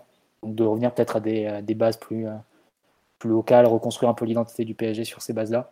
Je sais pas, il faudra voir, mais Mbappé a tellement, parlé de, de, de ses racines locales et, nationales pour, pour justifier sa prolongation, que ça peut être une, un élément qui va être mis en avant par le Qatar si jamais il devait choisir un coach français. Donc, ce sera aussi un autre, un autre argument à suivre, si, si Nasser va peut-être le mentionner dans sa prochaine interview. Tiens, on nous demande c'est quoi le palmarès de Tourelle quand il arrive chez nous? Euh, bah, c'est une, épopée en Europa League où ils finissent en demi ou en quart, et en Ligue des Champions, il va en quart de finale quand même. Et une Coupe d'Allemagne, euh, enfin honnêtement, en termes de CV, euh, c'était pas trop la même dimension, hein, vraiment. Hein. Bah, ah, ah, surtout au niveau du jeu. Ouais, aussi en termes ouais. ouais et puis, bah, Tourelle, il a quand même eu la, chance d'abriter dans son, dans son effectif et, dans, et à Dortmund au moins un joueur par ligne de niveau continental, voire mondial. Mm. Ça n'a jamais été le, cas de Galtier. Donc, enfin, venir lui réclamer une OPP européenne quand tu vois le curriculum vitae des joueurs qu'il a eu jusqu'à présent, c'est un petit peu compliqué. Je ne dis pas que c'est un, un argument inaudible, mais dans son parcours, euh, euh, il y a des choses qui, qui, qui valent énormément. Et j'insiste et je reviens là-dessus, parce qu'il a fait à Lille, c'est vraiment du travail de top management. Il n'y a pas de. Il faut pas tourner autour du pot et, très peu de coachs euh, auraient, pu, pu avoir autant d'impact et sur le résultat et sur le style et, euh, quelque part sur un espèce d'héritage euh, qu'il qui, a, laissé, qu'il laissé à l'équipe. Parce qu'en plus, les, les, joueurs ont été revalorisés et, bien vendus. Donc, il en a rendu certains internationaux. Non, franchement, c'est je, je, peux comprendre hein, qu'il y ait beaucoup de, doutes à son endroit, mais enfin, pour rappel, on est une équipe qui a fait moins de 10 matchs corrects l'année dernière. Euh, donc, je n'arrive pas à entendre en quoi une pointure européenne qui aurait connu 4, 5, 6 épopées en Champions League se dirait bah, je vais venir coacher le PSG. Mm. On est une équipe qui a un football malade depuis extrêmement longtemps. Euh, il y avait des raisons qui, auraient, qui, qui étaient inhérentes à Pochettino, d'autres non. Le club fait apparemment le choix de s'en, séparer. Euh, si, si, on s'en sépare, il nous faut déjà une, il faut recréer une plateforme sur laquelle ben, on va faire un bon match par semaine. Déjà, ça, c'est, ce serait déjà un, grand pas et, ça dirait quelque chose de, beaucoup plus net sur euh, l'alchimie entre le, travail, la mise en place de, l'entraîneur et comment les joueurs le perçoivent et arrivent à le remettre sur le terrain. Et en ayant mis cette plateforme-là, on pourra se dire effectivement que la Ligue des Champions bah, redevient un objectif prioritaire, mais j'arrive pas à moi m'expliquer comment on peut viser la Champions League en étant bon une fois par mois et encore. Donc, euh, je, pense que les choix, euh, les choix qui sont faits sont vraiment peut-être moins clinquants, peut-être pour remettre une espèce, et ça fait très bar PMU ce que je vais dire, mais une espèce de valeur travail derrière, euh, derrière les choix qui, qui, moi, me parle bien, à vrai dire. Non, c'est vrai, et on me signale sur dans la reliation Galtier Group quand il a réussi à les garder concentrés l'an dernier alors que ça partait en vrille entre Gérard Lopez, Létang et tout ça. Quoi. Pourquoi pas, effectivement. On verra, on verra euh, ce qu'il en est. Aujourd'hui, on n'a pas de, confirmation que ce sera bien lui, mais en tout cas, c'est un des deux favoris à la victoire, au poste. J'allais dire à la victoire finale, mais au poste en tout cas. Et je sais que c'est pas forcément un nom qui, sort par hasard. C'est un nom qui est là depuis le début. Depuis que Campos a été nommé, le nom est vite sorti et c'est vraiment. Euh, vraiment un nom qui pèse et qui plaît notamment à Campos. C'est pas, pas juste un, truc qu'on agite comme ça pour travailler en douce derrière. Est-ce que vous voulez rajouter quelque chose, Mathieu Omar ou Titi, sur euh, l'éventuelle venue de Christophe Galtier? Parce que Omar a longuement défendu son confrère de l'UNECATF, euh, qu'on salue. Euh, non, rien d'autre, rien de plus. sur le live, il y avait une remarque que je voulais faire. non, juste, faudra aussi regarder, effectivement, dans le 4-4-2 de de Galtier qui pourrait jouer sur les ailes, on n'en est pas encore là. Et combien faut-il payer à Nice pour le faire venir? Ça, c'est une vraie bonne question. Ils ont payé, je crois, 3 millions et demi ou 4 millions l'an dernier pour le faire venir de Lille. Il a encore deux ans de contrat. Euh, ça sera pas gratuit. Après, il faut, quand même être bien conscient que, bon, à part ceux qui sont libres, donc euh, Zidane et éventuellement euh, Mota qui est en train de résilier à la Spezia, tous il va falloir payer. Hein. Ruben Amorim c'était 30 millions, Contre Sissao, clause libératoire c'est 10 millions etc. etc. voilà, et plus t'attends, plus c'est cher parce que si, Si jamais tu, ton choix se porte sur Conceição, par exemple, Hmm. euh, tu peux pas te pointer le 20 juin et dire à Porto, au fait, on, on veut votre coach. Euh, là, Porto, euh, ils, vont, ils vont te dire non et tu seras rendu à une seule solution, c'est-à-dire payer la clause euh, entière. Donc, euh, c'est euh, après peut-être que aussi que Paris attend dans le cas de Galtier parce qu'il est en possible rupture avec son club actuellement. Mm. C'est-à-dire Oui, que peut-être que Paris espère le récupérer libre si, si Galtier euh, parvient à se, à se libérer de Nice. Et visiblement, Ramsey disait que Nice avait déjà rencontré des possibles successeurs à, à Ouais. Galtier. Ouais. Donc, euh, Mais est-ce qu'ils les ont rencontrés avant de dire à. Enfin, Julien Fournier, c'est terminé au moment où on savait pas encore lequel des deux allait gagner la guerre, ou est-ce que on... ils l'ont rencontré après? À suivre. ça. Le truc, c'est que Julien Fournier, on en parlait depuis déjà il y a 2-3 deux, deux, trois semaines, il me semble, peut-être même avant même la fin du championnat. Mm. Et alors que Lucien Fabs, c'est des rumeurs qui sont plus récentes euh, pour le retour éventuel à Nice. Enfin, j'en sais pas, on, est en train d'interpréter des, des briques d'infos qu'on a. donc, euh, Ouais, ouais. Bon, on va donc passer à la rumeur suivante, qui est une euh, qui, tourne, qui tourne et qui tourne depuis maintenant des mois, voire des années. Euh, le serpent de mer Zidane qui a été relancé par euh, Mundo Deportivo, donc journal catalan, même si c'est un journaliste madrilène ou en tout cas plus ou moins proche de Madrid qui écrit l'article. Comme quoi le PSG serait quand même, enfin Zidane irait donc au Qatar mardi pour rencontrer bah, probablement l'émir Nasser qui est toujours sur place. Donc Zidane est libre de tout contrat. Euh, Il y a des rumeurs, bah, donc on le sait depuis maintenant des, des mois, même des années, que Zidane, euh, sa priorité numéro un, c'est l'équipe de France. Il s'en est jamais caché. Noël Legrette a fait comprendre à plusieurs reprises qu'il comptait plutôt conserver Deschamps malgré tout après la Coupe du Monde. Est-ce que euh, ce serpent de mer Zidane, Zezo comme il est appelé certaines fois, Qu'est-ce qu'on en pense? On me dit sur là, est-ce que vous trouvez pas ça étrange? Les médias français disent que c'est mort, mais qu'en Espagne ça parle de réunion avec Zidane Alors il y a une source en Espagne qui parle de réunion avec Zidane, et comme je viens de le dire, c'est un peu particulier, c'est un journal catalan qui vient mec euh, autour de Madrid. Il n'y a aucun journal madrilène qui parle d'une arrivée de Zidane au PSG par exemple, alors que c'est quand même eux les plus proches de l'entourage de Zidane, puisqu'ils l'ont fréquenté pendant des années au Real. Euh, côté médias français, moi, des derniers échos que j'avais, c'était vraiment très très très mort à cet instant. Après, avec le PSG le Qatar, on ne sait jamais. Qu'est-ce qu'en pense Carl Olive? Carl Olive a vendu la galette parisienne il y a quelques jours. Donc euh, méfiez-vous de, du réseau euh, olivien de, Poissy.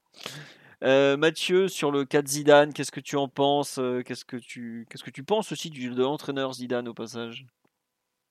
Déjà sur la crédibilité de la rumeur, bah forcément je suis un peu comme tout le monde. J'ai lu la- l'article de, Ramon Fuentes aujourd'hui, qui visiblement suit un peu Zidane euh, pour Télé Madrid et qui écrit à l'occasion pour, euh, pour Mondo Deportivo. Donc euh, je je connais pas la source, donc je ne saurais pas dire que je saurais pas vraiment statuer sur la, véracité ou la fiabilité. Mais pour moi, si c'est confirmé que Zidane va au Qatar demain, tu vas pas au Qatar si t'es pas intéressé par le poste. Je- J'aurais même tendance à dire que si c'est vérifié que Zidane va au Qatar demain, c'est pour finaliser son arrivée. Voilà, je, je suis un peu dans l'expectative de, un peu dans l'inconnu suite à cette, euh, suite à cet article. Euh, mais pour moi, s'il est, vrai et s'il est, enfin, est avéré que, que Zidane part au Qatar demain pour, pour rencontrer Nasser, etc., c'est pas pour, euh, pour prendre le thé et pour parler de. C'est pas pour parler faire un méchoui dans le désert, quoi. hein.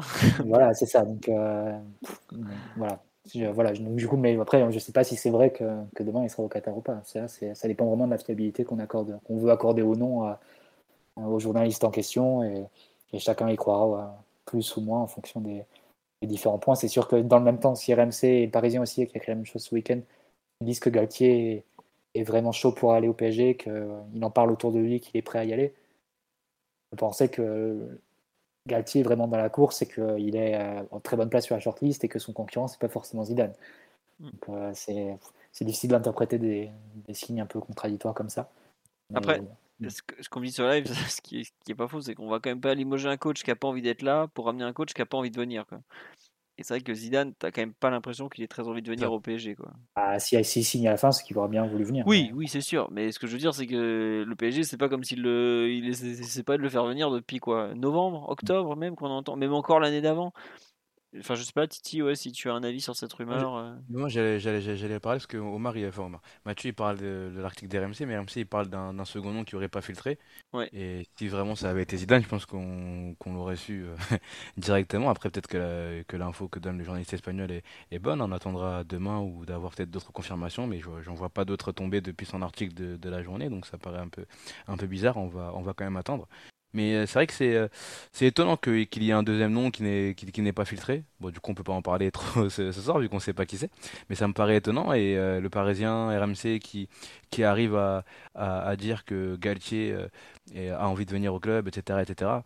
euh, je pense que s'ils ils avaient en tête que Zidane pourrait venir, euh, ils en parleraient pas euh, avec au- autant d'insistance euh, de Galtier parce que je pense que de façon assez claire, si le, le PSG doit choisir entre les deux, ce serait Zezo qui serait qui serait choisi quoi. Après, sur la, sur la rumeur en elle-même, c'est un, peu un serpent de mer qui est là depuis un moment. Mais moi, je, moi, je- moi, j'aurais tendance à dire que si ça devait se faire, ça, ça se serait fait depuis un moment. Après, peut-être que je me trompe et Mm. que, que ça se fera, mais je me dis que si ça, si ça devait se faire, ça serait, ça se serait fait depuis un moment parce que le, la personne était, était libre, est libre pardon, depuis, depuis très longtemps. On, on peut et on a le temps de discuter avec lui, etc. etc. Et j'ai pas l'impression qu'il y ait d'a- qu'il y ait d'avancées significatives sur ce dossier-là. Euh, depuis bah, novembre, qui était, je crois, le moment où il y a eu une très grosse rumeur. Depuis novembre, on n'a pas vu d'avancée significative sur ce dossier-là. Donc j'ai tendance à dire que si ça devait se faire, ça, se serait fait depuis un moment. Je peux me tromper et j'attends de voir comment ça se passait. Ouais, ouais, je, te rejoins sur le côté euh, si ça devait se faire, ça serait déjà fait. J'avoue que j'ai jamais trop cru à cette rumeur. Et concernant l'entraîneur euh, qu'il est, euh, bah, c'est vrai que bah, on en parlait avec Galtier. C'est sûr que Zidane, la Ligue 1, bon, il n'y a pas joué depuis euh, 25 ans. euh, il n'y a jamais entraîné. Il, je suis même pas sûr qu'il la suive particulièrement. Ah bah, ce serait typiquement le type d'entraîneur qui se ferait euh, humilier au Roudourou le, le dimanche après-midi. Euh, enfin, pas au Roudourou, du coup, au stade de la Route de l'Orient, euh, au, Rosa, au Roazhon Park plutôt. Mais, euh, mais par contre, au niveau euh, Ligue des Champions, il a une, facu- une faculté euh, plus que démontrée euh, actuellement à pouvoir mobiliser son équipe sur des, sur des matchs vraiment très spécifiques. Et, et parce que, les, bah, évidemment, les, joueurs le, croient et le, suivent aveuglément. Ça, c'est l'évidence. Il a montré aussi sa capacité à, faire tourner des équipes qui pourraient sembler un peu dysfonctionnelles sur le papier avec beaucoup d'attaquants et des attaquants qui ne se replient pas forcément. Donc, euh, sur le papier, c'est sûr que si tu veux rester dans le projet avec Neymar, Mbappé, Messi, c'est un entraîneur qui colle très bien. Maintenant, si tu veux changer de projet, ça, c'est euh, plus, plus discutable. Mais bon, il faudrait savoir un peu quelle est la stratégie globale. Après, C'est évident que euh, si tu as la possibilité de faire Zidane, euh, je pense que le Qatar n'hésite pas à deux fois. euh, si je peux me permettre, Zidane, Messi, Neymar, Mbappé, je pense que le Brésilien, il en veut pas, par exemple. hein. Enfin, il a eu l'opportunité de le récupérer au, au Real, il a expliqué plusieurs fois qu'il en voulait pas. hein. Donc, euh, il Ah, mais pas- de là, le pousser- tu penses qu'il le pousserait vers la sortie ou tu penses que. Ah, moi, je pense, honnêtement, vu comment Zidane voit son métier de façon très italienne, un joueur comme Neymar, avec tout ce qu'il génère de, de créativité, de perte de balle, de, de brasilianitude, j'ai envie de dire, il, il- ça rentre pas, quoi. Il en veut pas, Je, sais quoi. pas, je pense que Zidane, il a aussi une fibre un peu. N'oublie pas que son obsession pendant des années, c'était la- Hazard et qu'il a recruté à Hmm. 29 ans euh, sur la pente Ouais, au niveau je pense hein. que Hazard est plus facile à, entre guillemets, à... Il perd moins la balle que, Ne- que Neymar. Ouais, il est plus Ah, facile que à encadrer et à coacher, quoi. de ça. Mm. Ouais, non, après, tu vois, Zidane s'est complètement planté en voulant Hazard plutôt que Neymar. Bon, enfin, c'est pas comme si Neymar a spécialement fait des miracles depuis. Mais bon, par rapport à Hazard, c'est clair que c'est pas la même galaxie. Euh, mais pour moi, c'est pas forcément quand tu dis que ça serait la suite du PSG, Zidane, euh, the Messi, Neymar, Mbappé. euh, je suis pas certain, au contraire, que Zidane, euh, de par son aura, dise pas bon, ouais, ok, moi je viens, mais alors par contre, euh, il y en a certains, ça dégage direct. Je, je, gère pas un circuit, quoi. Bon. L'interrogation, surtout sur Zidane, c'est comment ça matcherait avec Campos, sachant qu'il se plaignait de pas avoir assez de pouvoir au Real où il n'y avait pas de directeur sportif au-dessus de lui. Il y avait juste un directeur général qui était José Andrés Sanchez et Florentino Pérez. Euh, et globalement, il a pu ramener la plupart des joueurs qu'il a voulu et vendre la plupart des joueurs qu'il a voulu, hormis, euh, hormis Pogba dans le sens des arrivées. Comment ça se passerait au PSG où tu as évidemment le Qatar, mais tu as aussi, euh, aussi Campos. Déjà sur un dossier type Pogba, par exemple, je peux imaginer que tu aurais un clash au bout d'une semaine entre euh, les deux têtes du sportif au, au club si, si c'est Zidane. Donc ça, c'est c'est évident que ça poserait une autre question à ce niveau-là. Tu as l'alternative entre euh, des entraîneurs que beaucoup de choses opposent, entre Galtier et, Zidane, euh, à la fois dans leur vécu et leur CV, Ligue 1 et Ligue des Champions, et leur relation avec euh, leur futur chef, la personne de Campos. Après, enfin, on en parlait au début. Un mec comme Campos, par exemple, Si Zidane est nommé, je suis pas sûr que ce soit son choix, par exemple. Et tu, tu le dis très bien, Mathieu. C'est déjà, est-ce que tu, tu pars direct sur un projet où ton entraîneur et ton directeur sportif sont. Enfin, c'est un peu. Tu répètes les erreurs du passé. Enfin, je sais pas si c'est une erreur ou pas. Mais tu répètes le schéma du passé où tu as un mec tout en haut qui va nommer un entraîneur, un directeur sportif, mais où le degré de cohabitation entre les deux n'est pas établi. Quoi. Et si je peux me permettre, ce schéma, on l'a déjà vu plein de fois. On l'a vu avec euh, bah, Antero et Tourelle, on l'a vu avec euh, Tourelle et Leonardo, on l'a vu avec Leonardo et Pochettino, on l'a aussi vu avec un peu à la fin entre Leonardo et Ancelotti, mais ça c'était autre chose parce qu'au départ ils étaient censés s'entendre. C'est toujours la même histoire en fait. Et ça veut dire que ta révolution, elle a pas. en fait, ta révolution qui a été vendue à Mbappé et tout ça, elle n'existe pas au final. Puisque c'est toujours un mec sorti d'en haut, de plus haut, qui nomme deux types qui sont pas forcément faits pour cohabiter ensemble. Bon. C'est comme ça. On n'en est pas encore là. Euh, tiens, nous demande est-ce que le Qatar n'attend pas d'avoir la réponse de Zidane pour afin d'officialiser Luis Campos? Je pense pas que ça soit ça la cause du retard d'officialisation éventuel de Luis Campos. Là je comprends pas trop ce qu'ils font. Peut-être aussi le statut un peu particulier de Campos. Et surtout s'il a déjà signé son contrat. Mm. Euh, c'est euh, à la rigueur si tu, euh, tu pouvais dire qu'on attend d'avoir la réponse de Zidane pour choisir si tu prends Campos ou pas, parce que si ça se trouve une des conditions de Zidane c'est de d'avoir un peu les mains les mains libres au niveau du recrutement etc. Et donc de pas avoir un, directeur sportif ou un conseiller sportif dans les pattes.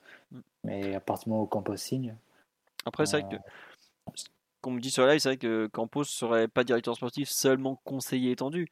Mais même entre les joueurs qui aiment Zidane et les joueurs aiment Campos, Zidane aime les joueurs euh, déjà rodés, établis. Post-formation, on va pas faire semblant, il n'en a rien à faire. Euh, au contraire, Campos va plutôt apporter des profils jeunes, nouveaux, à, faire, à développer avec un très gros potentiel. Rien que ça, ça montre que c'est pas c'est pas fait pour coller entre guillemets quoi. Après ça peut deux mecs qui travaillent bien peuvent se respecter quoi. Voilà. Et puis conseiller sportif, c'est pas c'est pas juste il va conseiller à Nasser de prendre le, jeune joueur de 17 ans turc, c'est c'est pas ça un conseiller sportif, c'est il va être responsable du recrutement du PSG. Conseiller sportif, c'est quelque chose pour habiller le fait qu'il va il va travailler via sa société. Donc euh, je, je, pense qu'on se, on se méprend peut-être un peu hein, dans la question des attributions. Euh, pensant, si on pense que voilà, l'arrivée de Campos laisse la place à un manager général qui aura la, main sur recrutement et Campos sera peut-être euh, un ou deux jeunes par an et juste ça. Campos, à mon avis, il vient pour, pour gérer le recrutement et c'est ce qui est présenté en tout cas dans l'article de C'est vrai quand il détaille son rôle. Hiring for your small business? If you're not looking for professionals on LinkedIn, you're looking in the wrong place. That's like looking for your car keys in a fish tank. LinkedIn helps you hire professionals you can't find anywhere else, even those who aren't actively searching for a new job but might be open to the perfect role. In a given month, over 70% of LinkedIn users don't even visit other leading job sites. So start looking in the right place. With LinkedIn, you can hire professionals like a professional. Post your free job on linkedin.com slash people today. Ryan Reynolds here from Mint Mobile. With the price of just about everything going up during inflation, we thought we'd bring our prices down. So to help us, we brought in a reverse auctioneer, which is apparently a thing. Mint Mobile unlimited premium wireless. Ready to get 30, 30, bit to get 30, bit to get 20, 20, 20, bit to get 20, 20, bit to get 15, 15, 15, 15 just 15 bucks a month. So, Give it a try at mintmobile.com/switch. slash $45 up front for 3 months plus taxes and fees. Promo for new customers for limited time. Unlimited more than 40 gigabytes per month slows. Full terms at mintmobile.com. Après euh, à voir euh, si le, futur entraîneur acceptera, acceptera cet état de fait ou pas. je ne pense pas que Campos vient juste pour, euh, pour proposer un ou deux joueurs comme ça chaque été et, et basta. Enfin, ça, ça, me semblerait très, très surprenant comme manière de faire. Ouais, Tiens, on nous demande Zidane n'est pas un entraîneur jeune, mais est-ce que Galtier l'est? Bah, Galtier un peu plus. Déjà, Maignan, Soumaré, connaît. Soumaré, voilà. enfin, ouais, non, c'est sûr. Après, Zidane aussi lancé des jeunes, on va pas faire semblant. Hein. Comment il s'appelle? Valverde, mais il était déjà, il avait déjà un peu plus de bouteilles et tout. Il a vendu Hakimi, il a vendu Llorente, il a vendu Odegaard, il a vendu Reguilon, il a vendu Théo Hernandez. il n'y a pas que ça à faire. Voilà, on va dire ah, que c'est. Marcelo. Ouais, Après, après c'est des jeunes dans, dans une équipe de légende. C'est autre chose euh, de développer euh, Hakimi à côté de Carvaral que de développer euh, Zaire Emery à côté d'Ander Herrera. toute ah, proportion gardée. Tu l'as vu quand même avec Ancelotti que cette année c'était possible de faire émerger des jeunes et notamment ça donnait une bonne, un second souffle à cette équipe, notamment au niveau européen. Donc, Oui, oui, mais c'est des, des jeunes du coup avec plus de vécu au sein de cet effectif-là. Enfin, ils partent pas de zéro, quoi. Tu vois, c'est c'est un peu c'est un peu l'idée et, je trouve que quand même Zidane a fait quelques coups euh, qui me font dire qu'il a plutôt un bon œil. Enfin, on sait que le transfert de Varane, par exemple, au Real à 19 ans, c'est lui à 100% et que mine de rien, il s'est il s'est pas trop trompé. Après. Euh, le, le, le, projet du PSG est tellement différent de ce qu'il a pu connaître dans ces deux phases au Real que, je ne sais pas si en réalité c'est la meilleure chose pour lui à ce stade de sa carrière. Je, pense que c'est peut-être même un peu tôt en fait de se mettre euh, dans une espèce de d'effectif où à toiletter complètement dans une équipe qui a aussi peu ou pas d'identité, euh, qui a des fragilités défensives, qui a pas de milieu de terrain et qui est tributaire offensivement d'un joueur totalement unique je sais pas si c'est le bon challenge pour Zidane aujourd'hui. Peut-être. Après, c'est vrai que enfin, dans son approche du métier depuis quelques mois, voire années, depuis, il a jamais spécialement souhaité prendre des clubs. Euh, enfin, il veut pas absolument un club, quoi. La Juve a tenté de le faire venir, il n'y est pas allé. Euh, globalement, et d'ailleurs, faut pas oublier qu'il a entraîné que le Real jusque-là, il semble assez sélectif, voire très sélectif dans ce qu'il veut, quoi le PSG quand même pas le, challenge le, moins intéressant qui soit, mais bon. Est-ce que vous y croyez finalement? Est-ce que vous pensez que ça peut matcher entre les pour finir un peu sur ce, thème Zidane et tout ça euh, Titi par exemple, tu, l'imagines euh, Zidane sur le banc du PSG ou, tu trouves que ça colle pas finalement? Moi, je ne saurais pas te dire qui colle ou qui colle pas. J'ai un peu du mal à, répondre à, la question, mais si je dois l'imaginer, moi personnellement, je pense que oui. Après, est-ce que ça marchera, c'est une autre question. Mais l'imaginer, en tout cas, euh, oui, je me dis, je me dis pourquoi pas. D'accord. Ok. Bon. Ça sera là. On, a globalement un peu fait tour sur Zidane parce qu'il n'y a, pas, a pas non plus grand chose de, de très précis dans les autres candidats. Tiens, euh, avant qu'on passe un peu aux noms qui sont déjà sortis, on nous demande. Juste, juste un truc, Philo. Euh, du coup, je vous adresse la question. Vous, vous y croyez au fait qu'il puisse avoir une clause qui ferait cohabiter potentiellement deux postes, qui soit sélectionneur et entraîneur du PSG. Ça, c'est football manager, ça. Enfin, en tout cas, euh, j'ai vraiment du mal à le croire euh, euh, pour nous aujourd'hui. Enfin, j'ai même pas d'exemples récents de, dans, des, dans des très grands, très grands clubs, pardon, de, de, de, coachs qui, qui, faisaient les deux. et, puis et, puis, tu vois, en fait, tu peux le faire, je pense, sur un club où tu as peu de matchs. Mais le PSG, mm. tu as tout le temps des matchs. Tu joues tout. Et sera encore plus avec le calendrier qui nous attend l'année prochaine.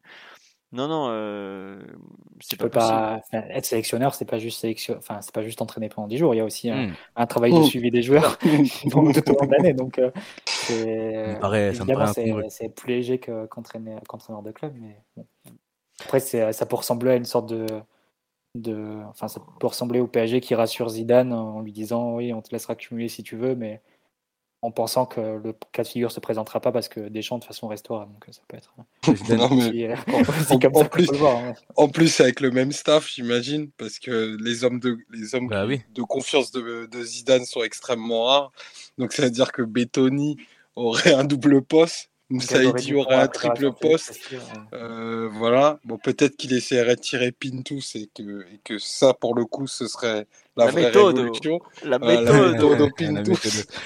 Qu'on espère tous. Mais euh, ouais, non, c'était pour le coup, c'était c'était bien marrant d'avoir vu euh, ce truc-là sortir. Ouais, du mal à y croire. On a dit euh, Roussidink l'a fait, ouais, entre c'était PSV et Corée du Sud. C'est ça. Je crois qu'il a fait, il a fait Chelsea Corée du Sud. Non, hein. moment. Ouais, c'est possible. D'ailleurs, ça s'est mal fini de côté, même si Rousse est quand même un, un, joyeux de mais bon. Aujourd'hui, ça paraît compliqué. Quoi. Corée du Sud, c'était avant, je pense. Ouais, peut-être. Euh, la, fameuse méthode, bah, la méthodo Pintus et, tout ce qui nous manque. La méthodo Edging, c'était pas mal aussi, hein, en, termes de, pharmacie. Je peux vous dire que depuis que j'ai vu euh, Raphaël Nadal vous expliquer qu'il fallait faire des infiltrations pour gagner des matchs, je suis totalement pour la méthode Pintus au plus vite au Paris Saint-Germain. Il n'y a que cette façon qui nous permettra de gagner la Ligue des Champions, donc on va pas perdre de temps. Mais plus sérieusement, il y a une question sur live à laquelle je pense on peut répondre. Euh, Australie, Russie, Zengorad Eriksson, bon, peu importe ça. Euh, à votre avis, quel est le nom mystère Si vous deviez donner un nom mystère pour le, pour le poste, justement, qui serait en concurrence avec, Hmm. euh, avec Campos? Moi, j'en ai un nom mystère, perso, mais euh, je, je vous laisse répondre. Je vais pas parler tout le temps. hein. Titi, Ma- tu, as- tu Mathieu avait toi? parlé de- Mathieu avait parlé de Xabi Alonso la dernière fois. Et j'avoue que c'est c'est pas con. C'est- On a parlé d'en- d'entraîneurs jeunes, etc., etc. Mais ouais, ça serait vraiment un, un- un- un gros pari. Je sais pas s'il a déjà entraîné. Enfin, je crois qu'il a même pas encore entraîné. J'ai un doute. Hein. Euh, La Real Sociedad B. Sociedad pris B. il y a une dizaine de jours. Ok. Donc euh, non, non, j'ai- j'avoue que là, de, de- un nom qui est pas sorti du coup, il est pas sorti du tout ce, ce nom. j'ai- Bah, c'est ce qui se dit, ouais. Moi, j'ai un- je l'ai, enfin, Mm. je, je dis pas que je l'ai le nom, mais je pense que ce nom c'est Thierry Henry personnellement. Thierry Henry. Ah ouais, je suis persuadé que ce nom c'est Thierry Henry. Je, C'est un alors- vide Galtier. hein. non mais je, je dis, non mais pour moi, il... un nom qui plaît beaucoup à M... qui pourrait plaire à Mbappé, qui est français, qui est reconnu, il coche euh, énormément de cases, si ce n'est qu'il a jamais entraîné. quelqu'un qui a ses, ses diplômes d'entraîneur ou pas, ça, ça peut être sympa. Mais Voilà, je, moi j'ai- honnêtement, je, je, je- crois vraiment à ce, nom-là en fait. Je dis pas que c'est forcément vrai, hein, c'est une intuition, c'est tout. Mais en tout cas, euh, j'y pense sérieusement quoi.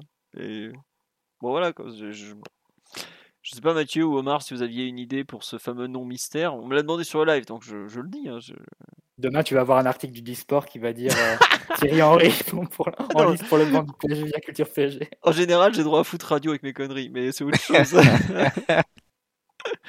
non, non, j'ai pas fumé du tout, hein, je- pas du tout, j'ai pas bu ni- rien du tout, euh, que dalle, hein, euh, si ce n'est euh, trois expressos comme d'habitude, mais voilà. Mathieu, tu as une idée du nom mystère l'Angleterre. Non, Non, non, moi, je, euh. bah, je pensais à Xabi Alonso parce que euh, c'est quand on disait un nom, un nom un peu jeune, etc. Et parce qu'il a des liens avec Campos, hein, que Campos avait cité parmi ses joueurs préférés. euh, Quelqu'un qu'il estimait beaucoup, mais bon, c'est un nom complètement hasard, j'en- j'en sais rien. Et, et je vais pas m'aventurer comme ça sur les pronos. Moi, je pense que ça sera soit Zidane, soit Galtier. Euh, D'accord.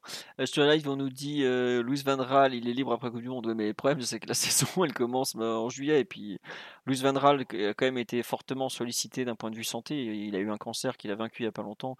Je ne pense pas qu'il puisse en- enchaîner les, deux postes pendant même pendant quelques mois seulement.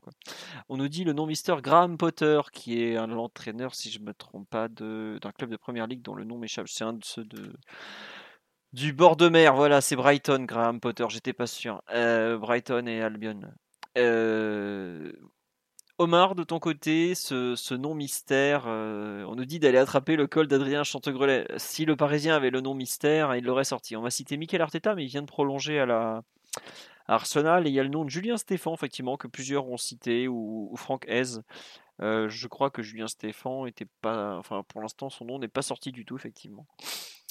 Euh, Omar, ton nom, ton avis sur ce fameux nom mystère qui ne serait pas sorti dans la presse?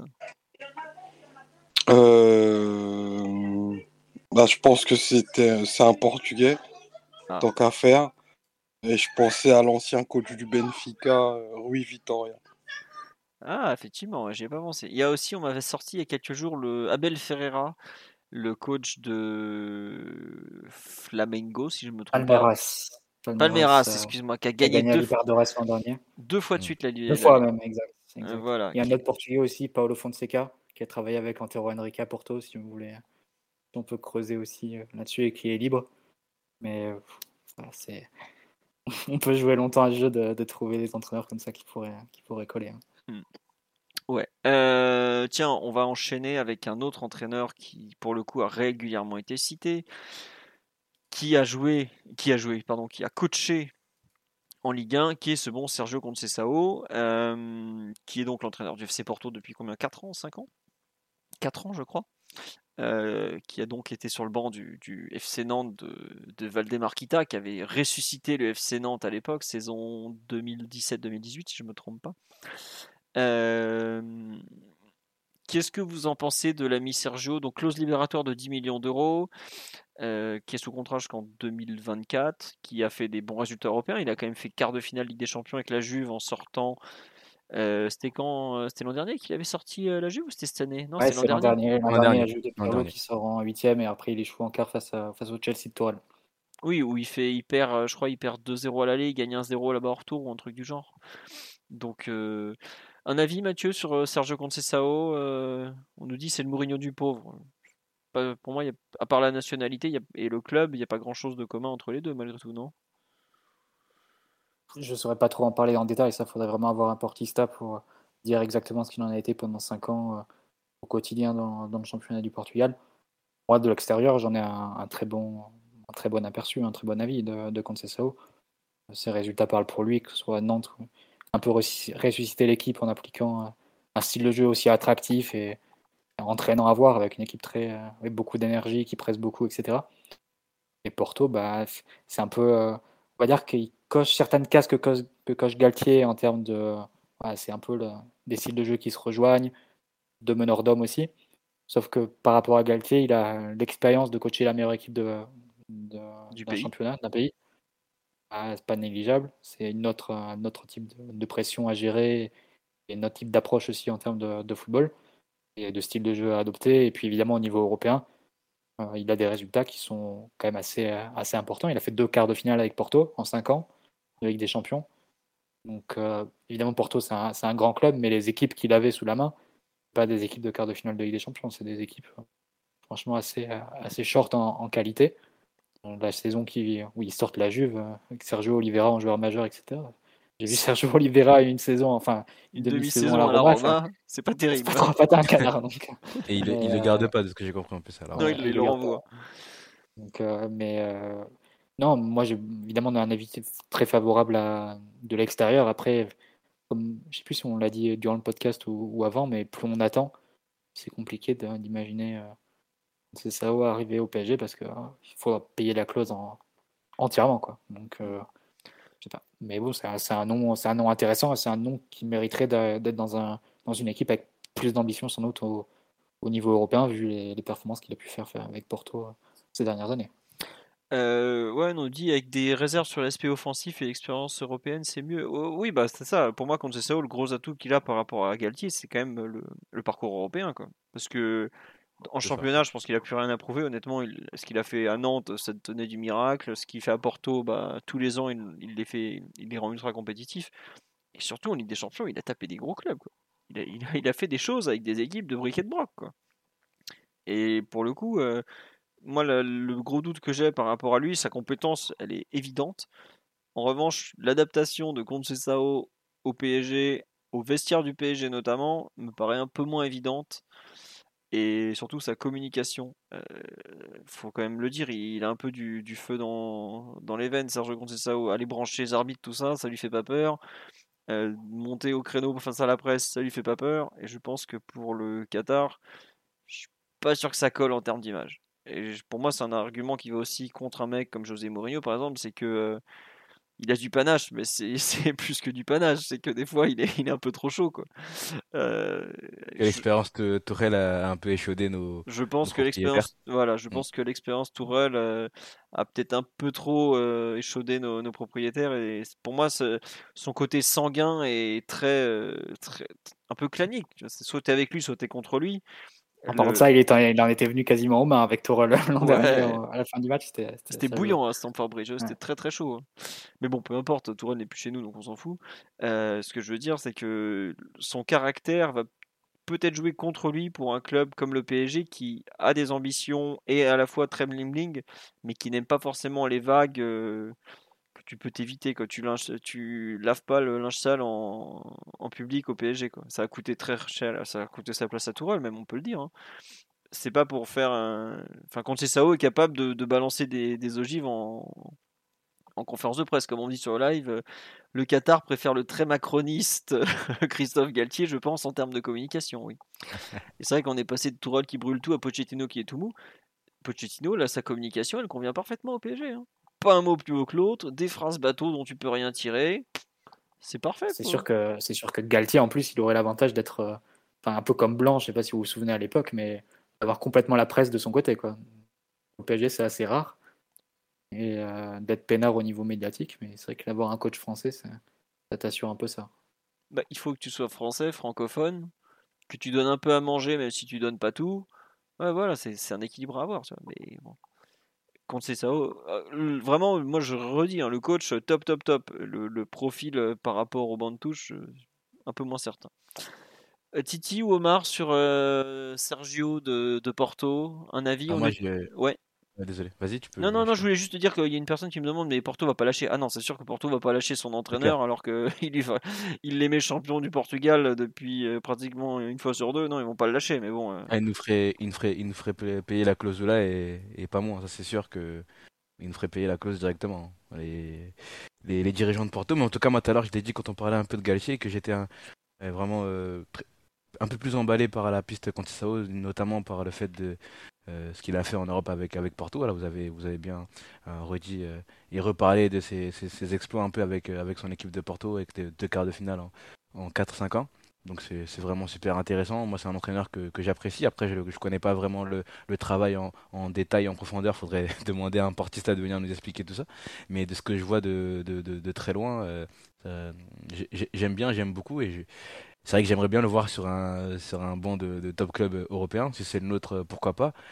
Mais euh, là, tu viens de parler de, son profil un peu, un peu volcanique. Moi, ça, moi, j'avoue que ça me, ça me dérange pas tant que ça. C'est vrai que j'ai, on, s'ennuierait un peu, un peu moins en tout cas que, ce qui s'est passé avec Pochettino pendant, pendant un an et demi. J'aime bien aussi voir des entraîneurs qui ont une personnalité assez forte euh, et qui n'hésitent pas à dire, à dire ce qu'ils pensent. Après, je pense que les Qataris euh, et les, nos, pardon, nos propriétaires sont, ont vraiment mal, pris la pas, mal de choses qu'on qu'a dit euh, euh, Tourelle euh, lors de son, passage et qu'ils n'aimeraient pas revivre ça avec un, autre entraîneur, donc ils, seraient, un peu plus un peu plus, j'allais dire, ils iraient un peu plus à, à, reculant sur cette piste contre Sao, mais c'est dommage parce que le, coach en lui-même, je pense qu'il pourrait faire pas mal de, choses, pas mal au Paris Saint-Germain. on a parlé tout à de Galtier, c'est vrai qu'il y, y, a certaines choses qui peuvent, dans, son profil d'entraîneur en tout cas, qui peuvent rejoindre Christophe Galtier c'est vrai que ça fait, ça fait deux pistes qui sont assez similaires. Donc il y a, peut-être un profil qui, qui, se dégage en fait parmi les, entraîneurs que, que l'on cible. Bah, voilà, en tout cas j'aime bien le coach. Euh, on verra si, si on va au bout de, la chose. Mais la clause à 10 millions, plus nous on va payer aussi euh, bah, sans doute quelque chose euh, avec Pochettino et son staff. Et que l'ardoise pourrait, pourrait, être, pourrait être salée si on va sur un entraîneur qui a une clause aussi aussi élevée, même si entre 10 millions et les 30 millions de l'entraîneur de, de Sporting, c'est vrai que les 10 millions c'est un peu, un peu plus abordable. Quoi. Ouais. Ah oui, non, c'est sûr que sur le live, on parle justement de Ruben Amorim. Mais Ruben Amorim, euh, déjà, il veut, il veut rester au Sporting. Et en plus, la clause à 30 millions, elle est, elle est un peu élevée, on va dire, pour un, pour un entraîneur, même si lui aussi c'est un très très bon entraîneur. Quoi. Mais ouais, non. C'est la clause. Si, on, si un club euh, lève cette clause-là, ce serait l'entraîneur le, le, le plus cher de l'histoire, vu que Nagelsmann était dans les 23-24, je sais plus. C'était 23 ou 24, effectivement. Et oui, euh, le... si le PSG faisait sauter la clause de Ruben Amorim, euh, ça serait le plus cher. Après, euh, c'est normal qu'il ait une clause très élevée pour une raison très simple, c'est qu'il. comment dire, ils l'ont payé déjà 8 ou 10 millions à l'époque, c'était un prix un peu délirant, donc ils vont pas, ils vont pas le, le lâcher contre 3 cacahuètes. Quoi. Oui, 25 Nagelsmann, me dit-on. Oui, voilà, c'est bon, ça quoi. Euh sur le l'ami Sergio euh, Omar, tu veux rajouter quelque chose ou, ou on passe à un autre candidat par exemple euh? Oui, vas-y, je t'écoute. Rien, à ajouter sur Sergio qui n'est pas déjà été dit. tu, l'apprécies aussi quand même en tant que technicien, j'imagine. oui, oui, bien sûr, bien sûr. Ensuite, dans, bon, c'est un nom. Tiens, on me parle de Gallardo. Euh, bon, on peut parler de, de Marcel si vous voulez. Euh, donc Marcelo, qui lui pour le coup est sous contrat avec euh, River Plate, euh, qui a été, qui a gagné plusieurs fois la, Libertadores. Donc pour ceux qui ne suivent pas, la Libertadores c'est l'équivalent de la Ligue des Champions d'Amérique du Sud. Qui a donc, qui est le coach, le directeur technique comme ils disent en là-bas en Argentine de River Plate depuis je crois 4 ou 5 ans, qui est globalement reconnu comme le meilleur entraîneur d'Amérique du Sud depuis un certain temps, qui a joué au PSG pendant six mois, si je ne me trompe pas, de janvier 2008 à la fin de saison, puisqu'il s'est rapidement blessé. Euh... Il n'a pas fait six mois plus, il a pas fait six mois encore après? Peut-être, euh, peut-être qu'il fait les six mois suivants, mais il joue à peine et effectivement il est peut-être resté un an. La grande hype du, du mercato Le Gouen avec Jérémy Clément et tout. Bah, finalement, Jérémy Clément nous aura été plus utile que, que ce bon Marcel Gallard. Euh, un avis sur cette piste. Alors Gallardo, ouais, visiblement, donc ce que les médias argentins disent, c'est que lui veut rester euh, jusqu'en décembre prochain. Il est sous contrat jusqu'en décembre. Voilà. Euh, on nous dit Gallardo, il est argentin, ancien du club comme Pochettino, c'est non. Après, les deux ont rien à voir. Déjà, Gallardo, il est de, de River, euh, Pochettino est de Newells, c'est même pas la même ville. Enfin, il n'y a, vraiment rien en commun entre les deux. Faut, faut pas les comparer comme ça. Ils jouaient pas. Ils ont joué dans la même équipe, l'Argentine de la fin des années 90, début des années 2000, mais ils jouaient pas, ils jouaient pas du tout au même poste et tout. enfin voilà, ça n'a vraiment rien de commun entre les deux. Euh, Mathieu, un avis sur Gallardo ou pas alors? Bah, Je pense comme la plupart, euh, j'ai suivi ces de loin ses, résultats en Amérique du Sud qui sont impressionnants. Il a, il a ramené tous les titres à, River et en plus dans, les, dans des contextes importants. Euh, on se souvient de la, finale de Libertadores face à, face à Boca, au Bernabeu, etc. Donc c'est des images qui marquent. Il a gagné même plusieurs fois. Donc euh, non, c'est évidemment, je pense, un technicien qui, qui fait l'unanimité sur, sur sa valeur sur le continent sud-américain. Après, le problème, c'est que comment tu passes en, si peu de temps de l'Amérique du Sud à l'Europe euh, avec euh, aussi peu de notions, je pense, de à la fois du championnat français, de l'effectif du PSG et de, des rivaux européens. Ce serait vraiment un autre monde à, découvrir pour lui. Je pense que c'est aussi peut-être pour ça qu'il songe à, rester à River jusqu'à la fin de saison, c'est-à-dire jusqu'à jusqu'à cet hiver, et ensuite se, partir, se le donner six mois, et ensuite atterrir dans le football européen avec euh, peut-être ces six mois justement de, de visionnage et de, apprentissage, entre guillemets, familiarisation plutôt. Euh, là, ce serait quand même un, gros saut dans l'inconnu, du moins pour lui, en si peu de temps de basculer d'un football à un autre complètement différent. Donc, euh, je ne crois pas trop à cette thèse, même si ça a été dit que Campos était déjà intéressé par son profil hein, quand il était à Monaco. Oui, euh, ça c'est quelque chose effectivement que la presse argentine a sorti, savoir que Campos avait déjà pensé à lui quand il était à Monaco en 2013 par là quoi. Et à l'époque, il n'était pas Gallardo était donc au tout début de sa carrière d'entraîneur. Donc voilà. On nous dit c'est quand même drôle d'avoir Gallardo et Galtier en concurrence. Oui, alors pour ceux qui n'ont pas suivi, euh, à la fin des années 90, Marcelo Gallardo était le brillant meneur de jeu de l'AS Monaco. Christophe Galtier était un bien, bien moins brillant joueur de l'Olympique de Marseille. Il y a eu un, OM Monaco au Vélodrome où c'était très très chaud. Et dans le fameux tunnel des menants au vestiaire, Marcelo Gallardo avait été littéralement tabassé par l'équipe adverse, dont Christophe Galtier qui avait été suspendu d'ailleurs euh, je ne sais combien de mois pour cette euh, triste affaire. Et c'est vrai qu'après, euh, Monaco n'a plus jamais retrouvé l'extraordinaire Gallardo qu'il avait eu pendant les, les, premiers mois. Oui, à l'époque, Galtier était l'adjoint de Casoni, qui était l'entraîneur intérimaire de Marseille. Et oui, il était plus joueur, effectivement, Galtier était déjà adjoint à l'époque. Voilà. mais bon, c'est pour ça, effectivement, qu'entre Gallardo et Galtier, il restera toujours cette trace. effectivement, c'est assez particulier de, les voir aujourd'hui en, concurrence si Gallardo est vraiment en concurrence, pour le banc d'entraîneurs du PSG.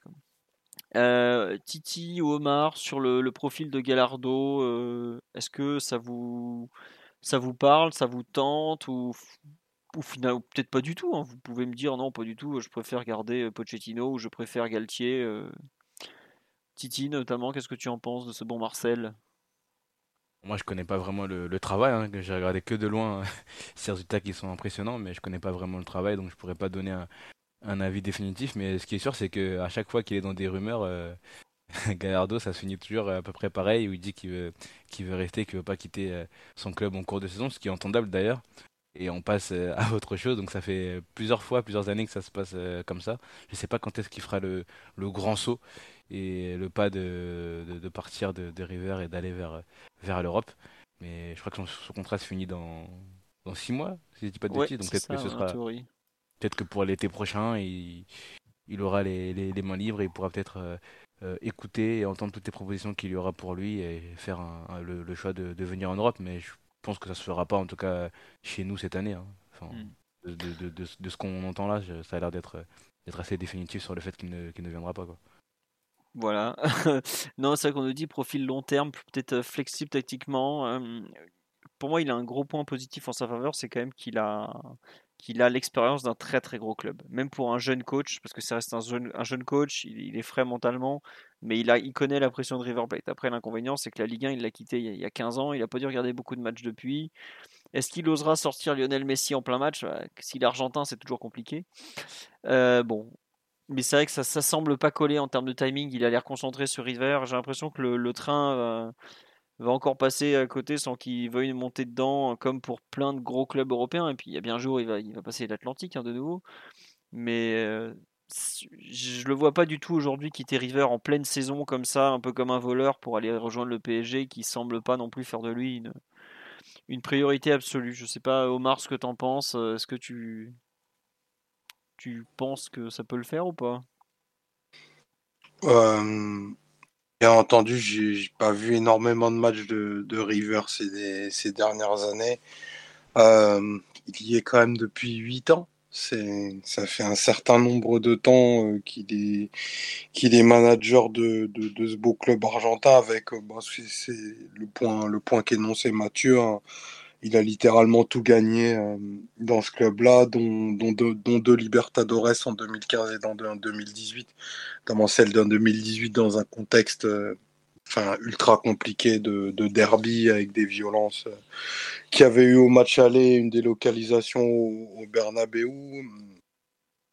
J'aurais envie de dire que si tu fais un parallèle entre le joueur que ça a été et, comment il managerait ses équipes, tu comprends que il puisse y avoir pas mal de fantasmes autour parce que c'était un joueur euh, qui avait quand même une, une certaine classe hyper, euh, hyper technique et, résolument offensive. Donc, si, si, son équipe lui ressemble, ça doit être, euh, ça doit être quand même agréable à voir. J'ai un peu du, du mal encore à, à, voir le moment où il ferait le grand saut parce qu'il est terriblement attaché à, à River et, et que je pense que tant que sa succession euh, ne sera pas établie et qu'il n'y aura pas quelqu'un d'assez évident pour prendre sa suite, il, ne partira pas du club.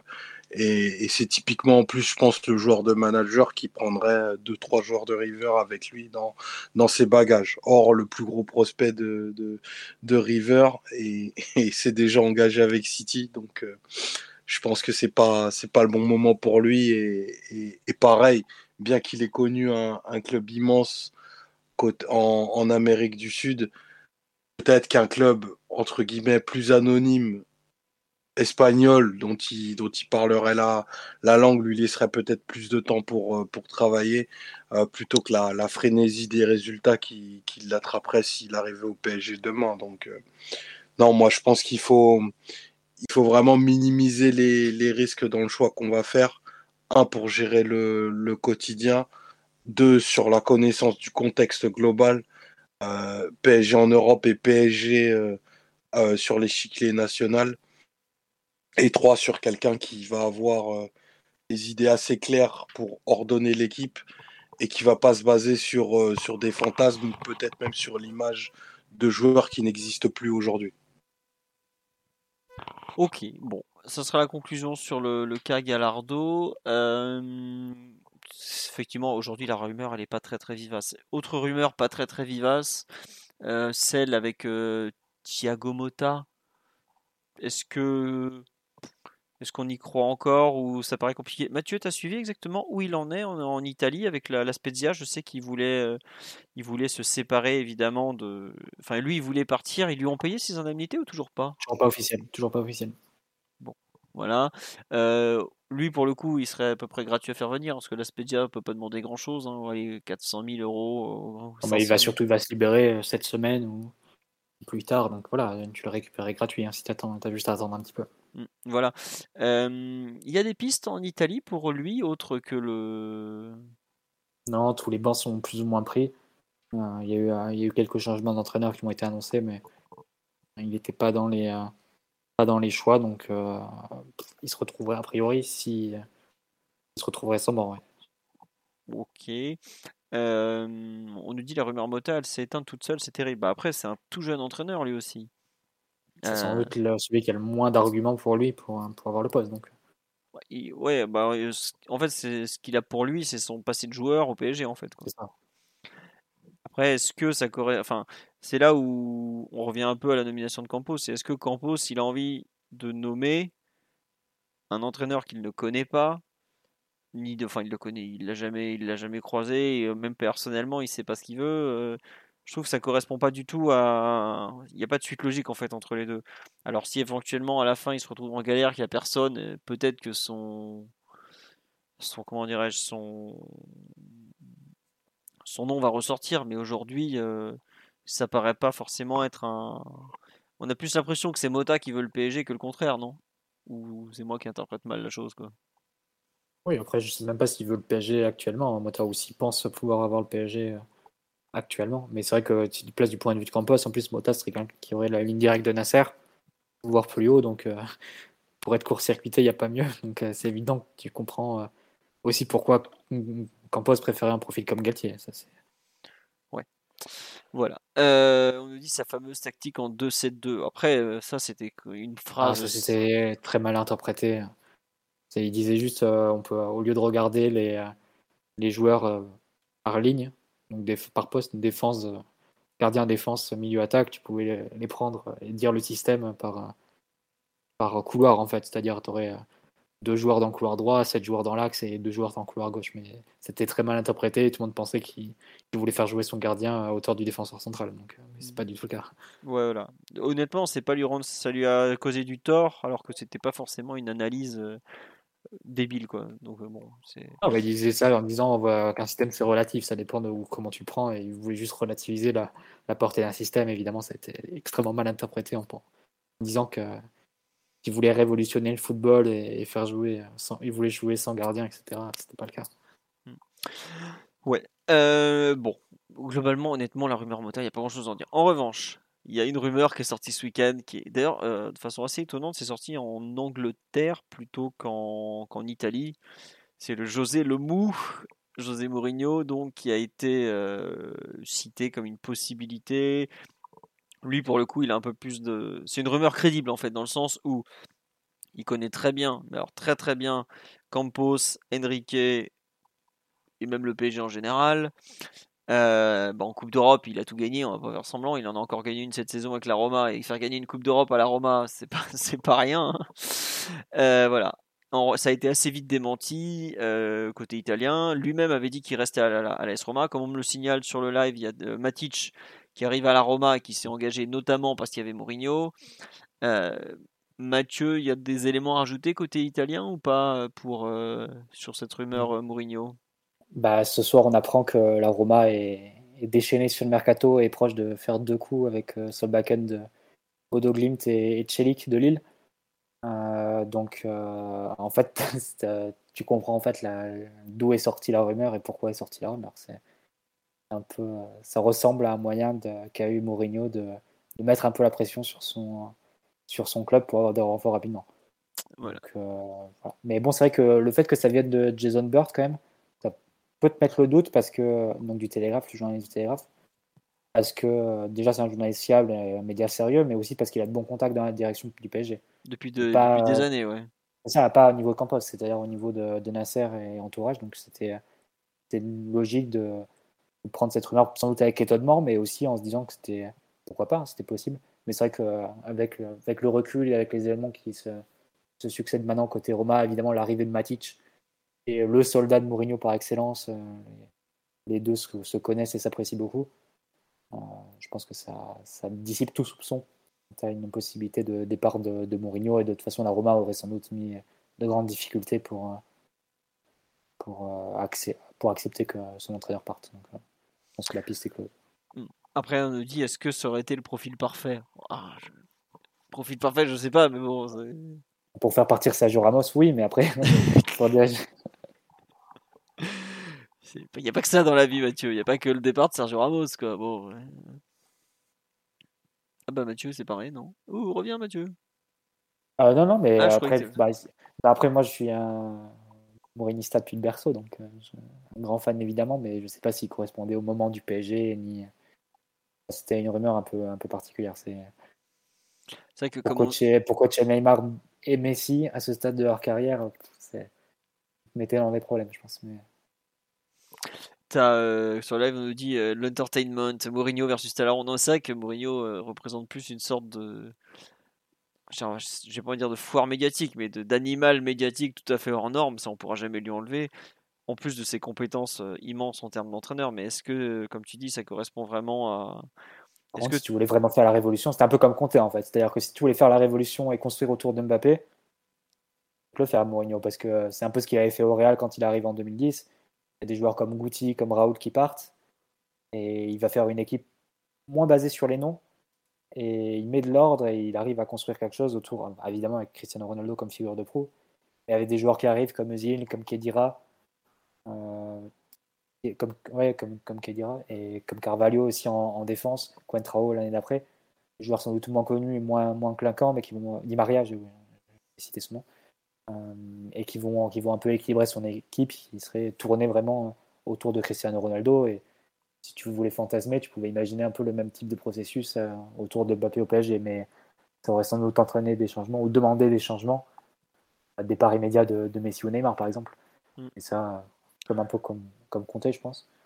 Ça, est-ce que le PSG était prêt à le faire ou pouvait même le faire dès, le, dès cet été? Ça, c'est une autre question plus difficile. Mais c'est vrai que ça aurait pu avoir un intérêt parce que vu ce qu'il avait fait avec Cristiano Ronaldo à l'époque et vu comment il parle d'Mbappé dans, dans diverses interviews, vu sa faculté aussi à organiser des équipes excellentes en transition, etc., ça aurait pu être très intéressant à, voir. Mais à ce moment-là du PSG, c'est sans doute difficile à, imaginer. On nous dit il a quand même l'air bien rincé. Oui, c'est sûr que les derniers, derniers, comment dernières expériences en club de Mourinho, euh, que ce soit à United ou à Tottenham, ça n'a pas été des très très grands succès. Même à la Roma, il y a, le, il y a ce succès en Coupe d'Europe, mais il n'y a pas la Ligue des Champions au bout de la saison, alors qu'il y a un moment, il pouvait y avoir la place et tout ça. quoi. Donc bon, c'est plus le Mourinho de 2010, 2015 euh, même encore, où il était archi désiré. Aujourd'hui, ça reste un, joueur, un coach qui se retrouve dans un club euh, italien, même, même si j'apprécie quand même un minimum la Roma de, second rang, c'est pas, pas leur faire offense que de le dire. Euh, Omar ou Titi, dans les entraîneurs, est-ce qu'il y en a un que j'ai oublié? Parce qu'on a quand même fait un, tour, on en est à 1h50 de podcast à parler de coach. Est-ce qu'il y en a un qu'on a oublié que... ou pas Ou que vous voulez citer Oui, Titi? Non, j'ai pas l'impression. Je pense qu'on a, on a à peu près, fait, à peu près pardon, fait, le, fait le tour de tous les, tous les noms qui sont sortis récemment, non? Mmh. Ouais, non, non, euh, effectivement, je, je, regarde sur le live, on nous dit coach Papus. Papus semble repartir avec ses 19 cette saison. Et je crois pas avoir oublié de nom. Si j'en ai oublié un sur le live, n'hésitez pas à me le signaler. on nous dit ça que Mourinho, ça peut être comme Carlo Ancelotti qui a végété dans des clubs de seconde zone avant de retrouver un, un second souffle. C'est effectivement une comparaison très pertinente, mais aujourd'hui, le l'AS Roma, enfin, il ne semble pas prêt à, à quitter l'AS Roma à court terme, même si, bon, Pascal Duprat, s'il vous plaît. S'il vous plaît, s'il vous plaît. Pourquoi pas un retour de Laurent Blanc? Euh, Bah écoutez, parce que Laurent Blanc n'est pas, euh, n'est pas, n'est pas, non, non, voilà, non. Euh, Ruben Amorim, on en a parlé tout à l'heure. Il s'appelle Amorim, pas Amorine au passage. Pep Genesio n'est pas sûr de rester à Rennes, mais pour autant, il n'a pas été cité comme comme une piste du PSG. Euh, tiens, ah oui, Lopetegui, tiens, on en a parlé rapidement à un, moment quand les journalistes de Séville ont dit qu'il avait reçu une offre, mais il y a moins que j'ai loupé un épisode, il est toujours à Séville et il ne semble pas sur le, sur le départ, non? Je sais pas, Mathieu, Omar ou Titi, si vous avez suivi Isser, mais pour moi, il est toujours le coach de Séville et ça va pas Oui, il est toujours ce coach de Séville, mais j'ai vu passer un tweet aujourd'hui qui disait que son futur était peut-être pas si bouclé que ça, enfin, que c'était pas tellement sûr que qui reste finalement, mais c'est vrai qu'on n'en parle plus au PSG. Ouais. Et pareil, on nous, on nous parle de euh, Mancini. J'ai vu qu'il y avait une histoire, de, j'ai pas eu le temps de lire le détail, comme quoi il, après l'élimination en. Pas l'élimination, mais la, la, déroute là, en, en, Ligue des Nations, il s'est passé quoi en Italie, Mathieu? T'as as suivi ou pas? J'ai vu qu'il y avait un truc autour de Mancini, mais je sais pas exactement. Non, il a fait une petite phrase en disant que voilà, il. Euh, le travail au quotidien lui manquait, etc. Et euh, je sais plus quel journal a dit pourquoi pas le PSG, etc. Mais c'est une suggestion plus qu'un intérêt visiblement. Et euh, le, enfin, le problème de Mancini, c'est qu'il a toujours 4 ans de, de contrat euh, jusqu'en 2026 avec la, fédération, donc ça, ça coûte d'argent de le, faire sortir. Puis je pense pas du tout qu'il rentre dans le radar du PSG aujourd'hui. Apparemment, désolé de te couper Mathieu, il y a Di Marzio qui dit qu'on est intéressé par Skamaka et que. On n'est pas pour le banc. non, pas pour le banc. C'est pour ça que j'en ai pas parlé. Pour l'entraîneur. Mais bon, bah tiens, euh, enfin Mathieu, si tu veux présenter. Campos c'était à Milan aujourd'hui, visiblement. Voilà, Campos c'était selon Di Marzio, Luis Campos c'était à Milan aujourd'hui. Le PSG était intéressé par Gianluca Scamacca, qui est, si je me trompe pas, l'avancante de Sassuolo, c'est ça, Mathieu? Ouais, Exact, exact. Il a fait une grosse saison avec beaucoup de stats. Euh, c'est un peu la tour de vent de, de Sassuolo, un, un, attaquant émergent en Italie qui a commencé à, à marquer, à avoir quelques sélections aussi avec l'équipe nationale. Euh, assez spectaculaire et assez euh, une grosse frappe de loin et, et, un bon sens du but dans, dans, la surface de réparation. Après, pour le PSG, ça, ça reste un, un, grand mystère de savoir s'il peut faire le saut. On a vu qu'à qu aujourd'hui et, surtout Sassuolo, enfin, Carnet Valli, le directeur général, euh, connu pour mettre enfin pour euh, comment dire pour mettre à chaque fois des pour mettre en relation des clubs européens importants avec ses joueurs pour augmenter leur prix. Au final de, les joueurs restent à chaque fois Sassuolo parce que les prix qu'ils demandent sont exorbitants. Donc Kamaka tu, quand on va voir la requête qui est de, de 50 millions d'euros je pense qu'on va faire un peu demi-tour. Ouais. Euh, dans, dans, les coachs, il y en a un qui a, on me cite un nom sur là effectivement qui avait été évoqué, je crois, par l'équipe il y a quelques temps, c'est De Zerbi mais j'avoue que le nom est, semble pas du tout aujourd'hui collé avec euh, le PSG. Alors euh, peut-être, mais je sais plus pourquoi il, euh, il avait été expliqué. Je, je, vous, vous souvenez la, la façon dont bah, si c'est le si c'est le c'est l'identikit en tout cas du, du coach jeune émergent aussi de Zarbi. Mm. après c'est que donc tu peux imaginer oui qu'il qu puisse s'intéresser. Après pour le PSG je sais pas, mais il a des il avait une grosse hype à, à Sassuolo. Euh, déjà à Foggia, l'ancien club de, Zeman dans les divisions euh, inférieures. Puis ensuite, il est, monté jusqu'à Sassuolo. Il a fait de, bonnes choses dans le jeu. C'était un peu le, coach favori des, euh, des, analystes de Twitter, si, on veut, si on veut simplifier, simplifier comme ça. Et ensuite, il est allé au Shakhtar. Et ça, c'est forcément avec les, les, événements qui, qui sont produits, on n'a plus de. Il, il, a interrompu sa, sa carrière, son ouais. contrat, il me semble. Hein. Son, euh, même son contrat, il me semble qu'il a été, il a été cassé à, au Shakhtar. Donc oui, après, c'est vrai que c'est pas un nom qui est, qui est revenu depuis, donc je sais pas si... Ça paraît très bizarre, honnêtement. Quoi. Ouais. Je, enfin, franchement, euh, si le PSG euh, prend un deux Herbie qui qui connaît pas la France, qui connaît pas vraiment la, la Coupe d'Europe, qui connaît pas le PSG, plutôt qu'un Galtier qui, malgré toutes les réserves qu'on a pu avoir sur son parcours européen, notamment Titi et moi, ça n'a pas trop de sens, honnêtement. Enfin, je trouve qu'il y a vraiment un décalage total. C'est autant un club comme Lyon, par exemple, je sais qu'ils avaient désherbi sur une liste l'an passé pour prendre Peter Boss. Avant de prendre Peter Boss, pardon, ça correspondait à un coach émergent qui, avait fait des bonnes choses auparavant dans un club un peu inférieur. Mais là, entre Sassuolo et le PSG, il y a un gouffre monumental il a, il a, jamais joué le titre euh, de Zerbi par exemple. Galtier il a des défauts mais il a quand même il a gagné quand même des trucs. Là ça paraît vraiment être euh... ah, visiblement on me dit que De Zerbi est encore en place au Shakhtar, il n'a pas voulu de rupture, il espère continuer. Ah bah, faut lui dire le pauvre, c'est pas fini la guerre par contre, ça risque pas de s'arrêter demain non plus donc ça risque d'être un peu compliqué quoi. Voilà un peu pour Deserbi. On nous dit pourquoi ne pas garder Pochettino et prendre Guardiola l'année prochaine? Alors je pense que Guardiola, s'il quitte City, ce sera pas pour venir au PSG, ce sera probablement plus pour prendre une année sabbatique et il est quand même. City fait tout pour le, le prolonger. Mais l'idée de garder Pochettino pour un an, c'est quelque chose qui revenait à une époque qui semble aujourd'hui être. Il y a quand même un, alignement des planètes quant au fait que Pochettino sera remercié sous peu. Euh, mais c'est vrai qu'aujourd'hui, euh, c'est quand même euh, compliqué de l'imaginer rester un an de plus, même s'il n'arrête pas de répéter qu'il a un an de contrat encore restant dès qu'un micro se présente devant lui. Ça paraît un peu, un peu dur de l'imaginer rester, mais est-ce que Tiens, on, va finir par une question un peu euh, provocatrice. Il y a Simon, effectivement, qui veut garder Pochettino. De tous les noms cités, euh, Mathieu, Omar ou Titi, est-ce qu'il y en a vraiment que vous préférez à Pochettino, par exemple, dans ceux qui sont euh, imaginables au PSG, on va dire? Donc ça sert à rien de me citer Klopp ou Guardiola, par exemple. Titi, est-ce qu'il y a vraiment dans tous les noms cités autour du club un que tu préfères à Pochettino ou même pas finalement? non, mais après, j'ai un, biais parce que Pochettino, il y a, il la saison qui, s'est écoulée où c'est, ça s'est pas passé euh, de la meilleure des façons possibles. Et euh, du coup, si aujourd'hui tu me poses la question, je te dirais euh, tout sauf Pochettino, mais bon, c'est pas vraiment le cas. Et oui, aujourd'hui, il n'y a, pas vraiment de nom où je me dis c'est forcément meilleur que Pochettino.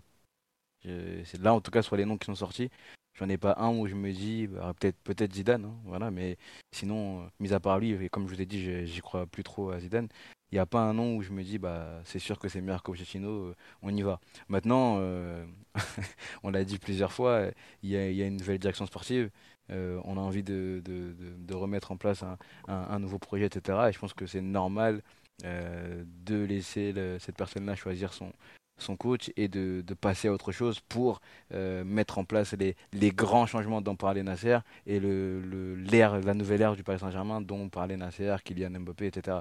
Donc euh, voilà, je, me remets au choix de, de Campos et j'attends. Mais si, euh, pour répondre vraiment à ta question, je pense pas que là il y a un nom où je me dis euh, de façon claire c'est meilleur que Pochettino.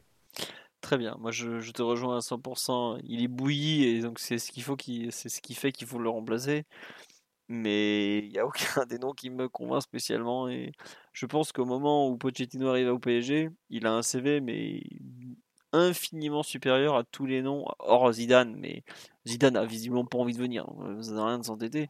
Il a un CV largement supérieur à tous ceux qu'on a cités. Je sais pas. Bah Mathieu, toi évidemment que non, puisque tu, tu restes fidèle à, à l'homme de Murphy. Ah bah, je peux vous dire qu'avec Simon, nous dégustons nos meilleurs Mister Freeze en voyant les, les commentaires paniqués euh, de, de, toute la fanbase PSG à l'idée que Gatier vienne, après avoir dit pendant une année que n'importe qui ferait mieux que, que Pochettino. Euh, nous savourons.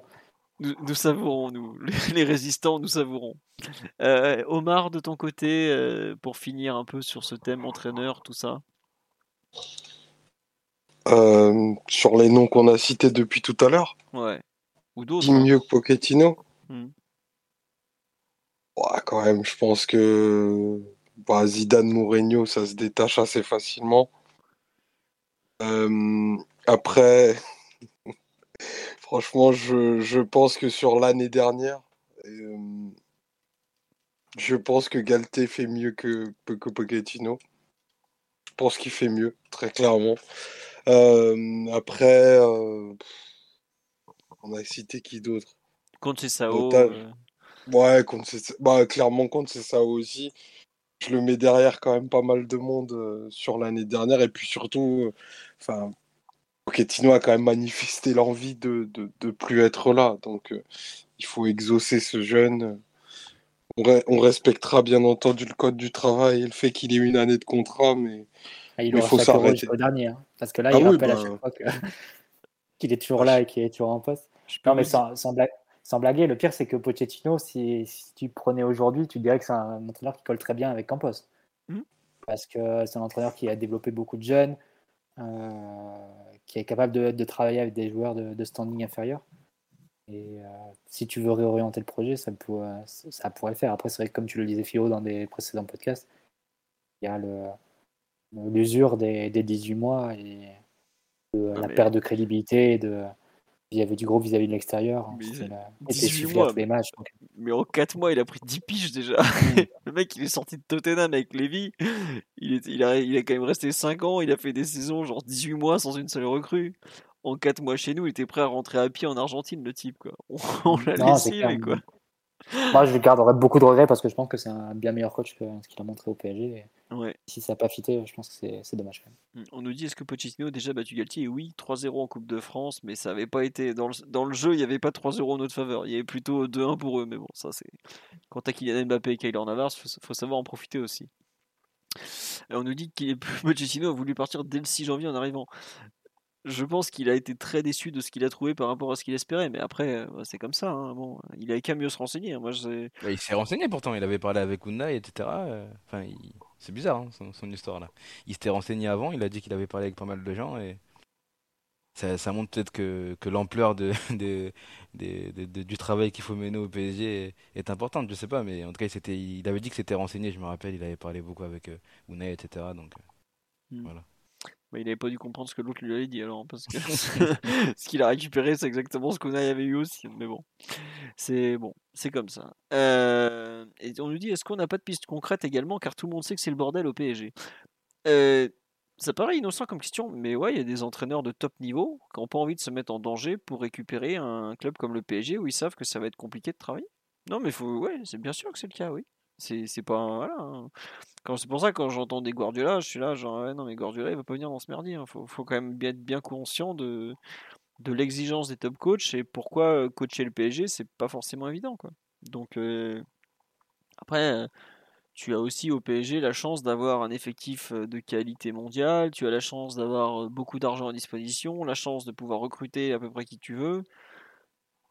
C'est pas rien, ça fait tous les clubs ont des avantages et des défauts. Bah, le, défaut du PSG, c'est peut-être que tout le monde sait que c'est un club très politique, très compliqué. Et, voilà, quoi, mais c'est comme ça. hein, bon, euh, si on me parle de. Mais le club voudra jamais venir, oui, c'est sûr, mais bon, euh, écoute, il, a, il est Liverpool, c'est bien pour lui. hein. Quand un, quand t'es Liverpool, euh, va convaincre un Brésilien un peu festif d'aller là-bas. C'est pareil, chaque club a ses défauts et ses qualités. C'est, comme ça, il n'y a pas de, de club parfait, euh, ou presque. Euh, on a fait le tour normalement pour ce podcast très orienté euh, entraîneur, direction sportive et tout ça. On a plus parlé dans le vent que d'habitude, on s'excuse, mais bon, il y a quand même beaucoup d'éléments qui aujourd'hui ne sont pas encore connus, mais malgré tout, il fallait quand même qu'on fasse un point pour euh, passer en revue ces divers coachs. On espère qu'on a été complet. On reviendra normalement lundi prochain. Il n'y a pas de raison de qu'on soit pas là. On me demande est-ce que Mbappé a vraiment son mot à dire sur le coach? Mbappé a déjà eu son mot à dire sur le directeur sportif. Est-ce qu'il aura vraiment un mot à dire sur le coach? Indirectement, s'il a un mot à dire sur le directeur sportif, il a un mot à dire sur le coach. Il y a des coachs que Luis Campos n'ira pas chercher si c'est vraiment euh, Luis Campos qui fait le recrutement. Donc ça va, ça va un peu avec. Euh, pas de point mercato, bah. Qu'est-ce que vous voulez qu'on vous dise hein? Aujourd'hui, tous les dossiers du PSG semblent tourner sur le dossier de l'entraîneur. Donc à partir de là, on va peut-être faire dans l'ordre, comme on a fait dans l'ordre aujourd'hui.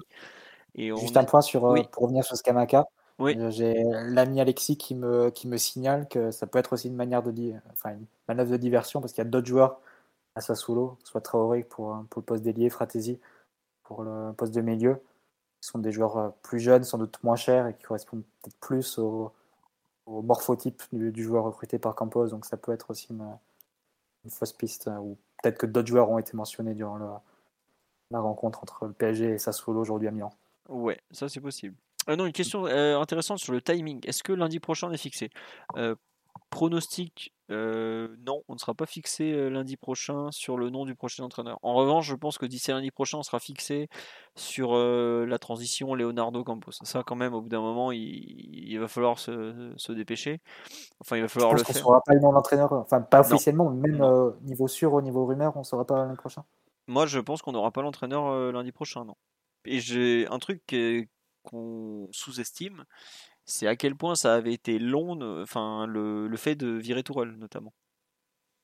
Euh, De virer Pochettino, enfin c'est pareil, tu vois, pour, euh, pour euh, remercier l'entraîneur, il y a quand même des, des gros enjeux financiers. Mais Pochettino, tu l'as, Boissy, il fait son tweet une heure après l'annonce du licenciement de, de Tourelle. quand Oui, oui, il- quand mais l'annonce officielle. Non, mais je te parle même pas officiellement. Ah, le- savoir le nom. Je pense Bon. qu'on ne saura pas si c'est Galtier, Zidane ou un autre. euh, Moi, je pense qu'on saura pas lundi prochain, c'est non, pas encore. Après, je, je peux me tromper, hein, s'il y a plus que deux mais candidats, euh, voilà. Ce serait le- sans doute le plus long depuis, depuis Blanc 2013. Très long là, oui. Ouais, Parce c'est que Emery, on l'avait su euh, début juin.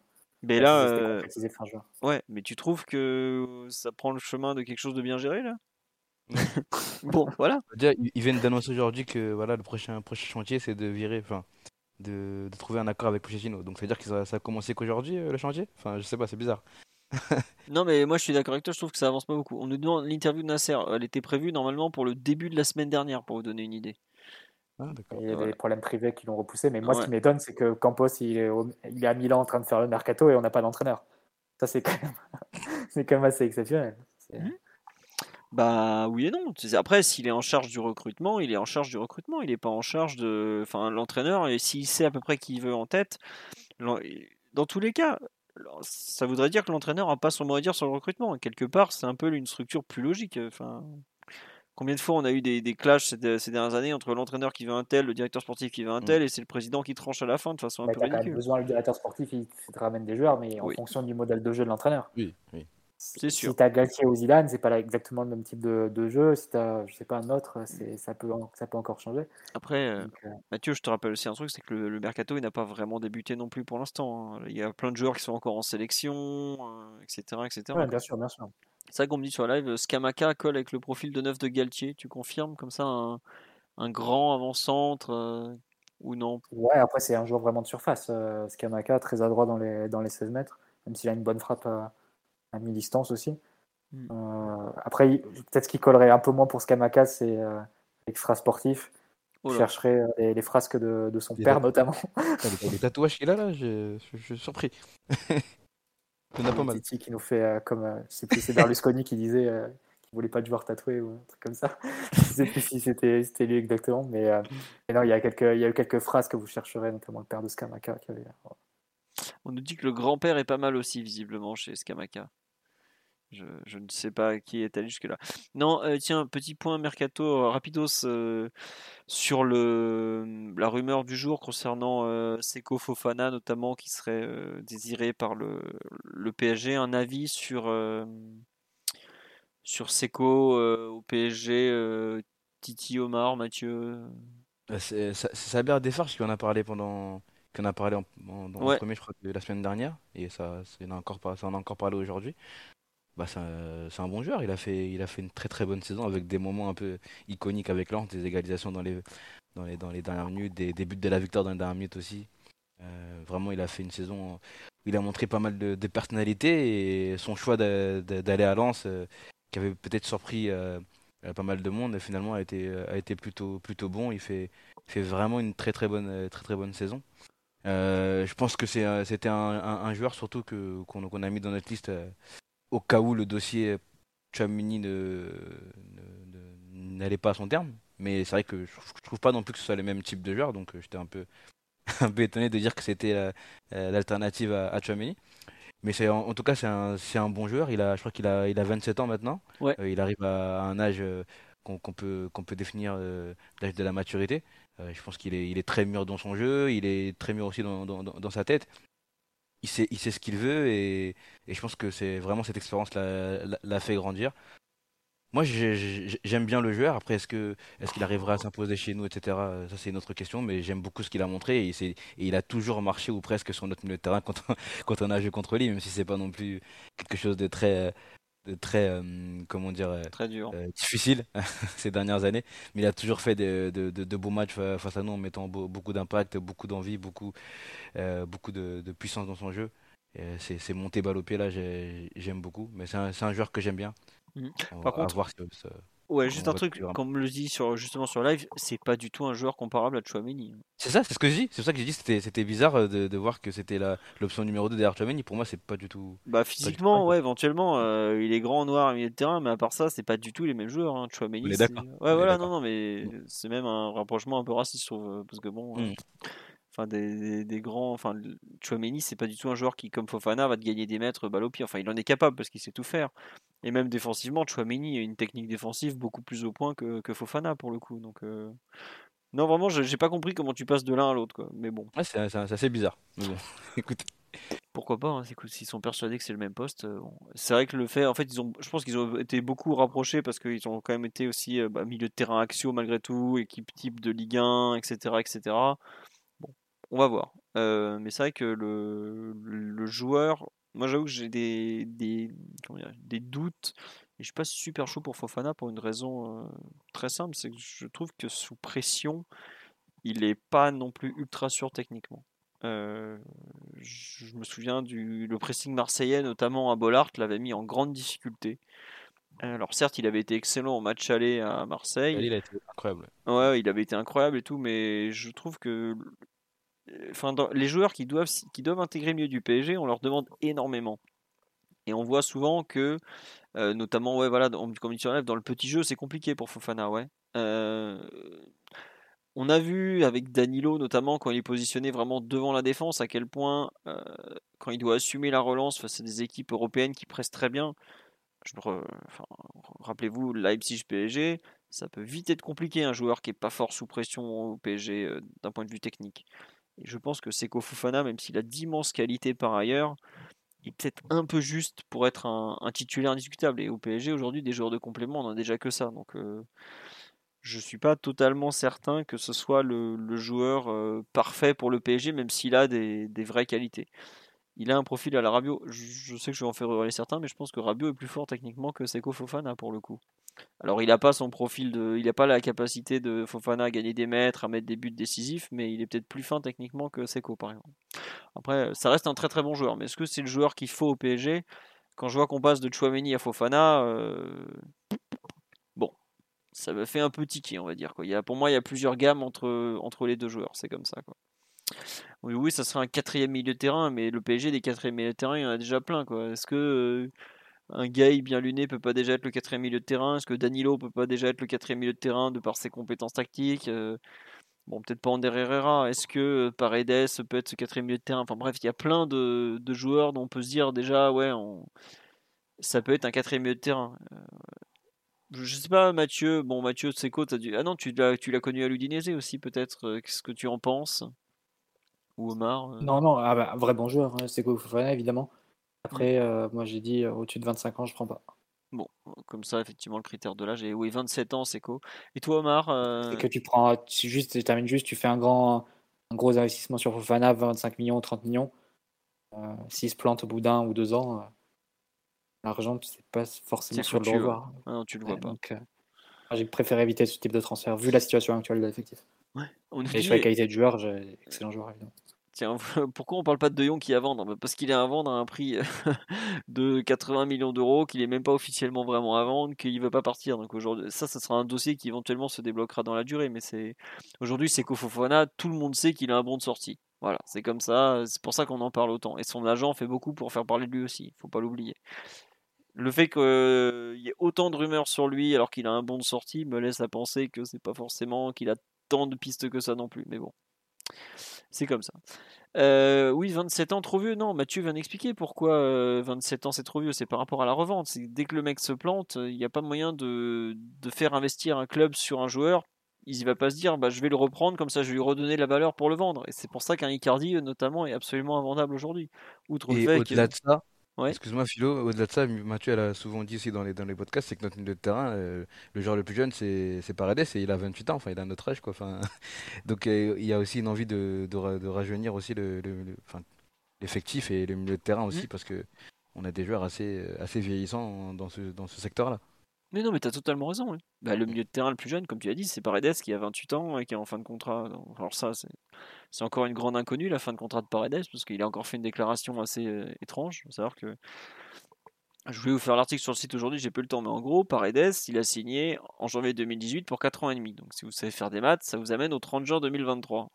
Sauf que pour la troisième fois aujourd'hui, Paredes a expliqué à la presse argentine qu'il était, qu'il avait encore deux ans de contrat. Donc alors soit il y a eu une option qui s'est glissée quelque part, qui a jamais été euh, euh, comment dirais-je Simon qui l'a prolongé. Euh, non, mais, voilà, c'est ça. Et pour le coup, s'il a deux ans de contrat, ça change beaucoup de choses. Parce que ça veut dire que tu n'es pas obligé de le vendre cet été pour récupérer un billet. Et que lui, de son côté, il peut voir l'avenir tranquillement, il peut voir un peu ce qui va se passer, etc. etc. Si tu es en fin de contrat en 2023, c'est cet été, il doit partir, tout de suite. Ça change, je trouve que termes, c'est le seul milieu de terrain qui serait sous contrat jusqu'en 2023 seulement, parce que les, euh, ah, peut-être Guy en contrat jusqu'en 2023, mais Guy il a 31 et il va avoir 32 aussi, donc c'est un peu particulier. C'est, déjà des joueurs qui sont sur la fin. La Paredes, euh, ça, peut être beaucoup, d'un coup c'est beaucoup moins intéressant ou beaucoup plus intéressant pour les clubs selon ce qu'ils veulent. Donc voilà. Et non, il y a Rafinha aussi. Non, Rafinha il a 29 ans, mais il, devrait partir à la Real Sociedad. Il faut juste un attendre un peu. Voilà. Euh, Lovro Mayer, ça a l'air crédible. Euh, ouais, mais alors Lovro Mayer, oui, c'est, oui, le PSG l'apprécie, ça c'est vrai pour le coup. Mais en revanche, Rennes avait bien fait comprendre qu'il n'était pas à vendre. Alors est-ce que Rennes va trouver de l'argent autrement? Ils avaient l'air euh, prêts à vendre Aguerd en défense centrale contre près de 30 millions d'euros à West Ham. S'ils vendent Aguerd, ils vont pas vendre les deux globalement. Même 35-40. Ah, c'est ça, Voilà. Rennes n'a pas besoin de vendre deux joueurs pour euh, retrouver un équilibre et surtout euh, il progresse depuis des années. C'est pas pour euh, pas pour se tirer une balle dans le pied en vendant limite leurs deux joueurs les plus prometteurs. Donc voilà. Sur les indésirables, qui va partir d'après vous? Ça y est, on est parti dans un rapide point mercato. Euh, Omar, Titi, Mathieu, qui est dans les indésirables, qui part? J'ai un peu l'impression qu'on a répondu à cette question euh, la semaine dernière, non? Quand on devra dire les 10 joueurs. Euh, c'est ça. Allez, tout, le monde, tout le monde veut, mais personne peut. C'est exactement bah, ça. Bah, par exemple, Diallo, ceux qui partiront pas, c'est ceux qui sont les plus durs à faire partir. Je pense c'est les Herrera, Icardi et Kurzawa. Les trois, les autres à la rigueur. Keller, Diallo, tu peux t'en sortir. Peut-être Wijnaldum aussi. Ouais, je suis d'accord. Diallo, il a fait une interview aujourd'hui en disant qu'il avait envie de, jouer, que ce soit au PSG ou ailleurs, et qu'il avait envie de jouer. Donc je pense que lui, il y a une offre euh, qui arrive sur la table qui est intéressante pour toutes les parties, euh, il sera prêt à, partir euh, pour pouvoir jouer et remettre sa carrière vers, l'avant. C'est un mmh. excellent joueur, donc je pense qu'il trouvera. Il, trouvera sans problème, lui, ouais. C'est ça, sans problème. Euh, je sais pas. Je pense qu'il pourrait partir un peu plus facilement que les autres, vu qu'il voit aussi que sa place est, en sélection, il est chaud. il est très chaud. Il est très très chaud. Ils ont fait un, un excellent match contre la Belgique, de ce que j'ai pu voir. Ouais, il était pas là. Il était pas là. Et euh, Sarabia, par exemple, si euh, l'entraîneur qui arrive ne, compte pas sur lui, lui aussi, je pense qu'il serait prêt à, partir et qu'il trouvera aussi assez facilement. Euh, il est en sélection, ça se passe plutôt bien en sélection, etc. Donc lui aussi, il pourrait trouver assez facilement. Mais, pardon, les joueurs les plus difficiles à faire partir, c'est vraiment Kurzawa, euh, Icardi qui a encore, qui a encore parlé et, démenti une, rumeur, Ander pareil. Voilà, je pense que j'en oublie encore un, mais moi je m'interroge, je suis d'accord, je vous rejoins sur Ander Icardi, je vois pas où ça peut partir, et je me demande vraiment où Navas va pouvoir aller aussi. Ça, ça m'embête de le mettre dans cette liste, mais le PSG semble vouloir faire un choix, hein, et c'est normal. Et je vois vraiment pas où Navas va pouvoir aller de par son salaire et tout ça, et de par le, nombre de postes de gardiens qui sont déjà pris. Et aussi Gay qui partira nulle part, parce que le seul endroit où il aurait pu aller, c'était l'Angleterre. Et son attitude face au truc arc-en-ciel de la League euh, fait que toutes les portes se sont fermées pour lui là-bas. C'est clairement, je vois pas comment il peut retourner en Angleterre aujourd'hui. Alors à moins qu'il accepte de partir dans un pays genre Qatar ou je ne sais quoi, je, ne vois pas où il va aller non plus. Quoi. Donc euh, autant je, pense qu'il y aura plus de départs que, les années précédentes. Euh, comme vous l'avez dit, Diallo pour moi ça va partir sans problème. Dagba je pense à partir à euh, ça devrait pouvoir partir. Même Draxler, on sait jamais. Mais certains euh, Herrera ça bougera jamais. Icardi c'est invendable. Et Kurzawa je pense qu'au bout d'un moment il va en avoir marre, il va partir. Mais Gay, pour moi, je, voudrais pour lui qu'il parte parce qu'il perd son temps et nous aussi, mais je le vois pas partir à cet instant. Et chez les jeunes, oui, Dina Bimbe, ça devrait partir sans trop de problème. Euh, Michu aussi, je pense qu'il partira. Michu, je pense que ça part. Et comment il s'appelle? Le...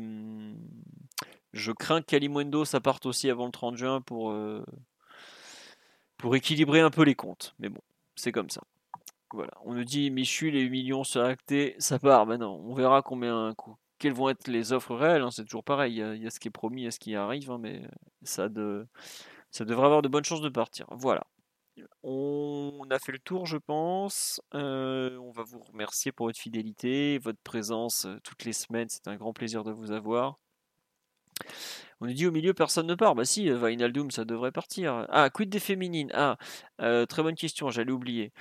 Euh, alors déjà l'entraîneur, euh, bah donc euh, c'est terminé pour Didier Olé Nicole. Le nom qu'a sorti, je crois que c'est le compte footeuse Bernstein, le mec là, de, je crois qu'il est israélien. c'est un nom que j'avais déjà entendu. Il y a de fortes chances que ça soit lui. Et pour Katoto et les autres, si je me trompe pas, bah, Katoto, je me souviens. Il me semblait que l'équipe avait dit que la prolongation était plutôt bien envisagée. Et le départ de Olé Nicole et de Ulrich Ramé, qui devrait être officialisé bientôt, va, totalement dans ce sens-là parce qu'elle voulait pas. Euh, il est hors de question qu'elle reste avec cette équipe-là. Cette équipe, je parle de la direction actuelle, évidemment. Et euh, Antero Henrique va aussi aider pour les féminines. Je ne sais pas si Apéro, le, mythique, va être euh, très au courant du football féminin, mais quand il s'agit de faire des deals, c'est pas le moins mauvais de, de l'affaire. Et le hand, oui, euh, bah, ils, ont, ils, ils ont gagné leur 29e match de championnat sur 29 rencontres, donc ils sont plus qu'à une rencontre, si je ne me trompe pas, du record historique de 30 matchs de championnat, 30 victoires qui a jamais été fait. Là, c'est déjà un record, mais aller chercher la saison parfaite en championnat, ça sera, c'est du jamais vu. Il reste, si je ne me trompe pas, la Coupe de France encore. Je sais, je crois qu'on, je sais plus contre qui c'était. Et Ligue des Champions, bah, comme vous le savez, on a été éliminé à Kiel d'un petit but il y a, deux semaines et demie. Je me demande si le Final Four était pas ce week-end ou le week-end prochain, j'ai un doute. Bref, on n'y est pas en tout cas. Voilà. Euh, on nous dit le retour de la possibilité critiquer. Oui, visiblement, euh, c'est nos amis de France Bleu. Ça devait être le podcast 100% PSG du jour où ils ont dit que c'était pas encore totalement mort. Mais c'est bizarre parce qu'il y a plusieurs sources euh, plutôt qualitatives qui ont dit, ont assuré que il avait dit oui à l'Angleterre et à Newcastle. Donc à suivre à voir. C'est évidemment un grand oui de mon côté pour Ekidike. On en a déjà parlé il n'y a pas longtemps. Et Zahir Emery a signé pour 3 ans et il va signer pro PSG. La durée du contrat, il va falloir attendre. Est-ce qu'ils ne se sont pas mis d'accord aussi pour le fait d'attendre pour pouvoir signer un contrat plus longue durée, le temps qu'il y ait les trucs d'application, tout ça, tout ça? Voilà. À suivre, on verra. On vous dit à lundi prochain. On vous remercie pour votre fidélité. On vous remercie pour euh, les, subs. Euh, oh, des baffes euh, Mafro, X Labati, et j'en ai un dernier, et X. Eh, mais sérieusement, moi, je peux pas lire des noms comme ça. Je n'y arrive pas. Mais en tout cas, merci à vous. Rendez-vous lundi prochain. Qui va s'occuper du bisou de Simon ce soir? Ça sera moi. Vous aurez un gros bisou. en attendant, bonne soirée à tous. Encore merci. Et à la semaine prochaine. Ciao tout le monde. Ciao. Ciao. C'est moi qui dois faire bisous, Titi. Toi, tu dis au revoir, toi. ciao. Allez, bonne soirée à tous. Gros bisous. Simon vous embrasse et vous dit qu'il faut soutenir Pochettino. Donc, ça, vous faites ce que vous voulez avec ça. À bientôt. When you make decisions for your company, you look for the no-brainers. If you have a lot of mailing to do, stamps.com is the ultimate no-brainer. Use the Stamps.com mobile app to mail everything you need to keep your business running with up to 89% off USPS and UPS. Make the same no brainer decision as over 1 million other businesses with Stamps.com. Use code PROGRAM for a special offer. That's Stamps.com code PROGRAM.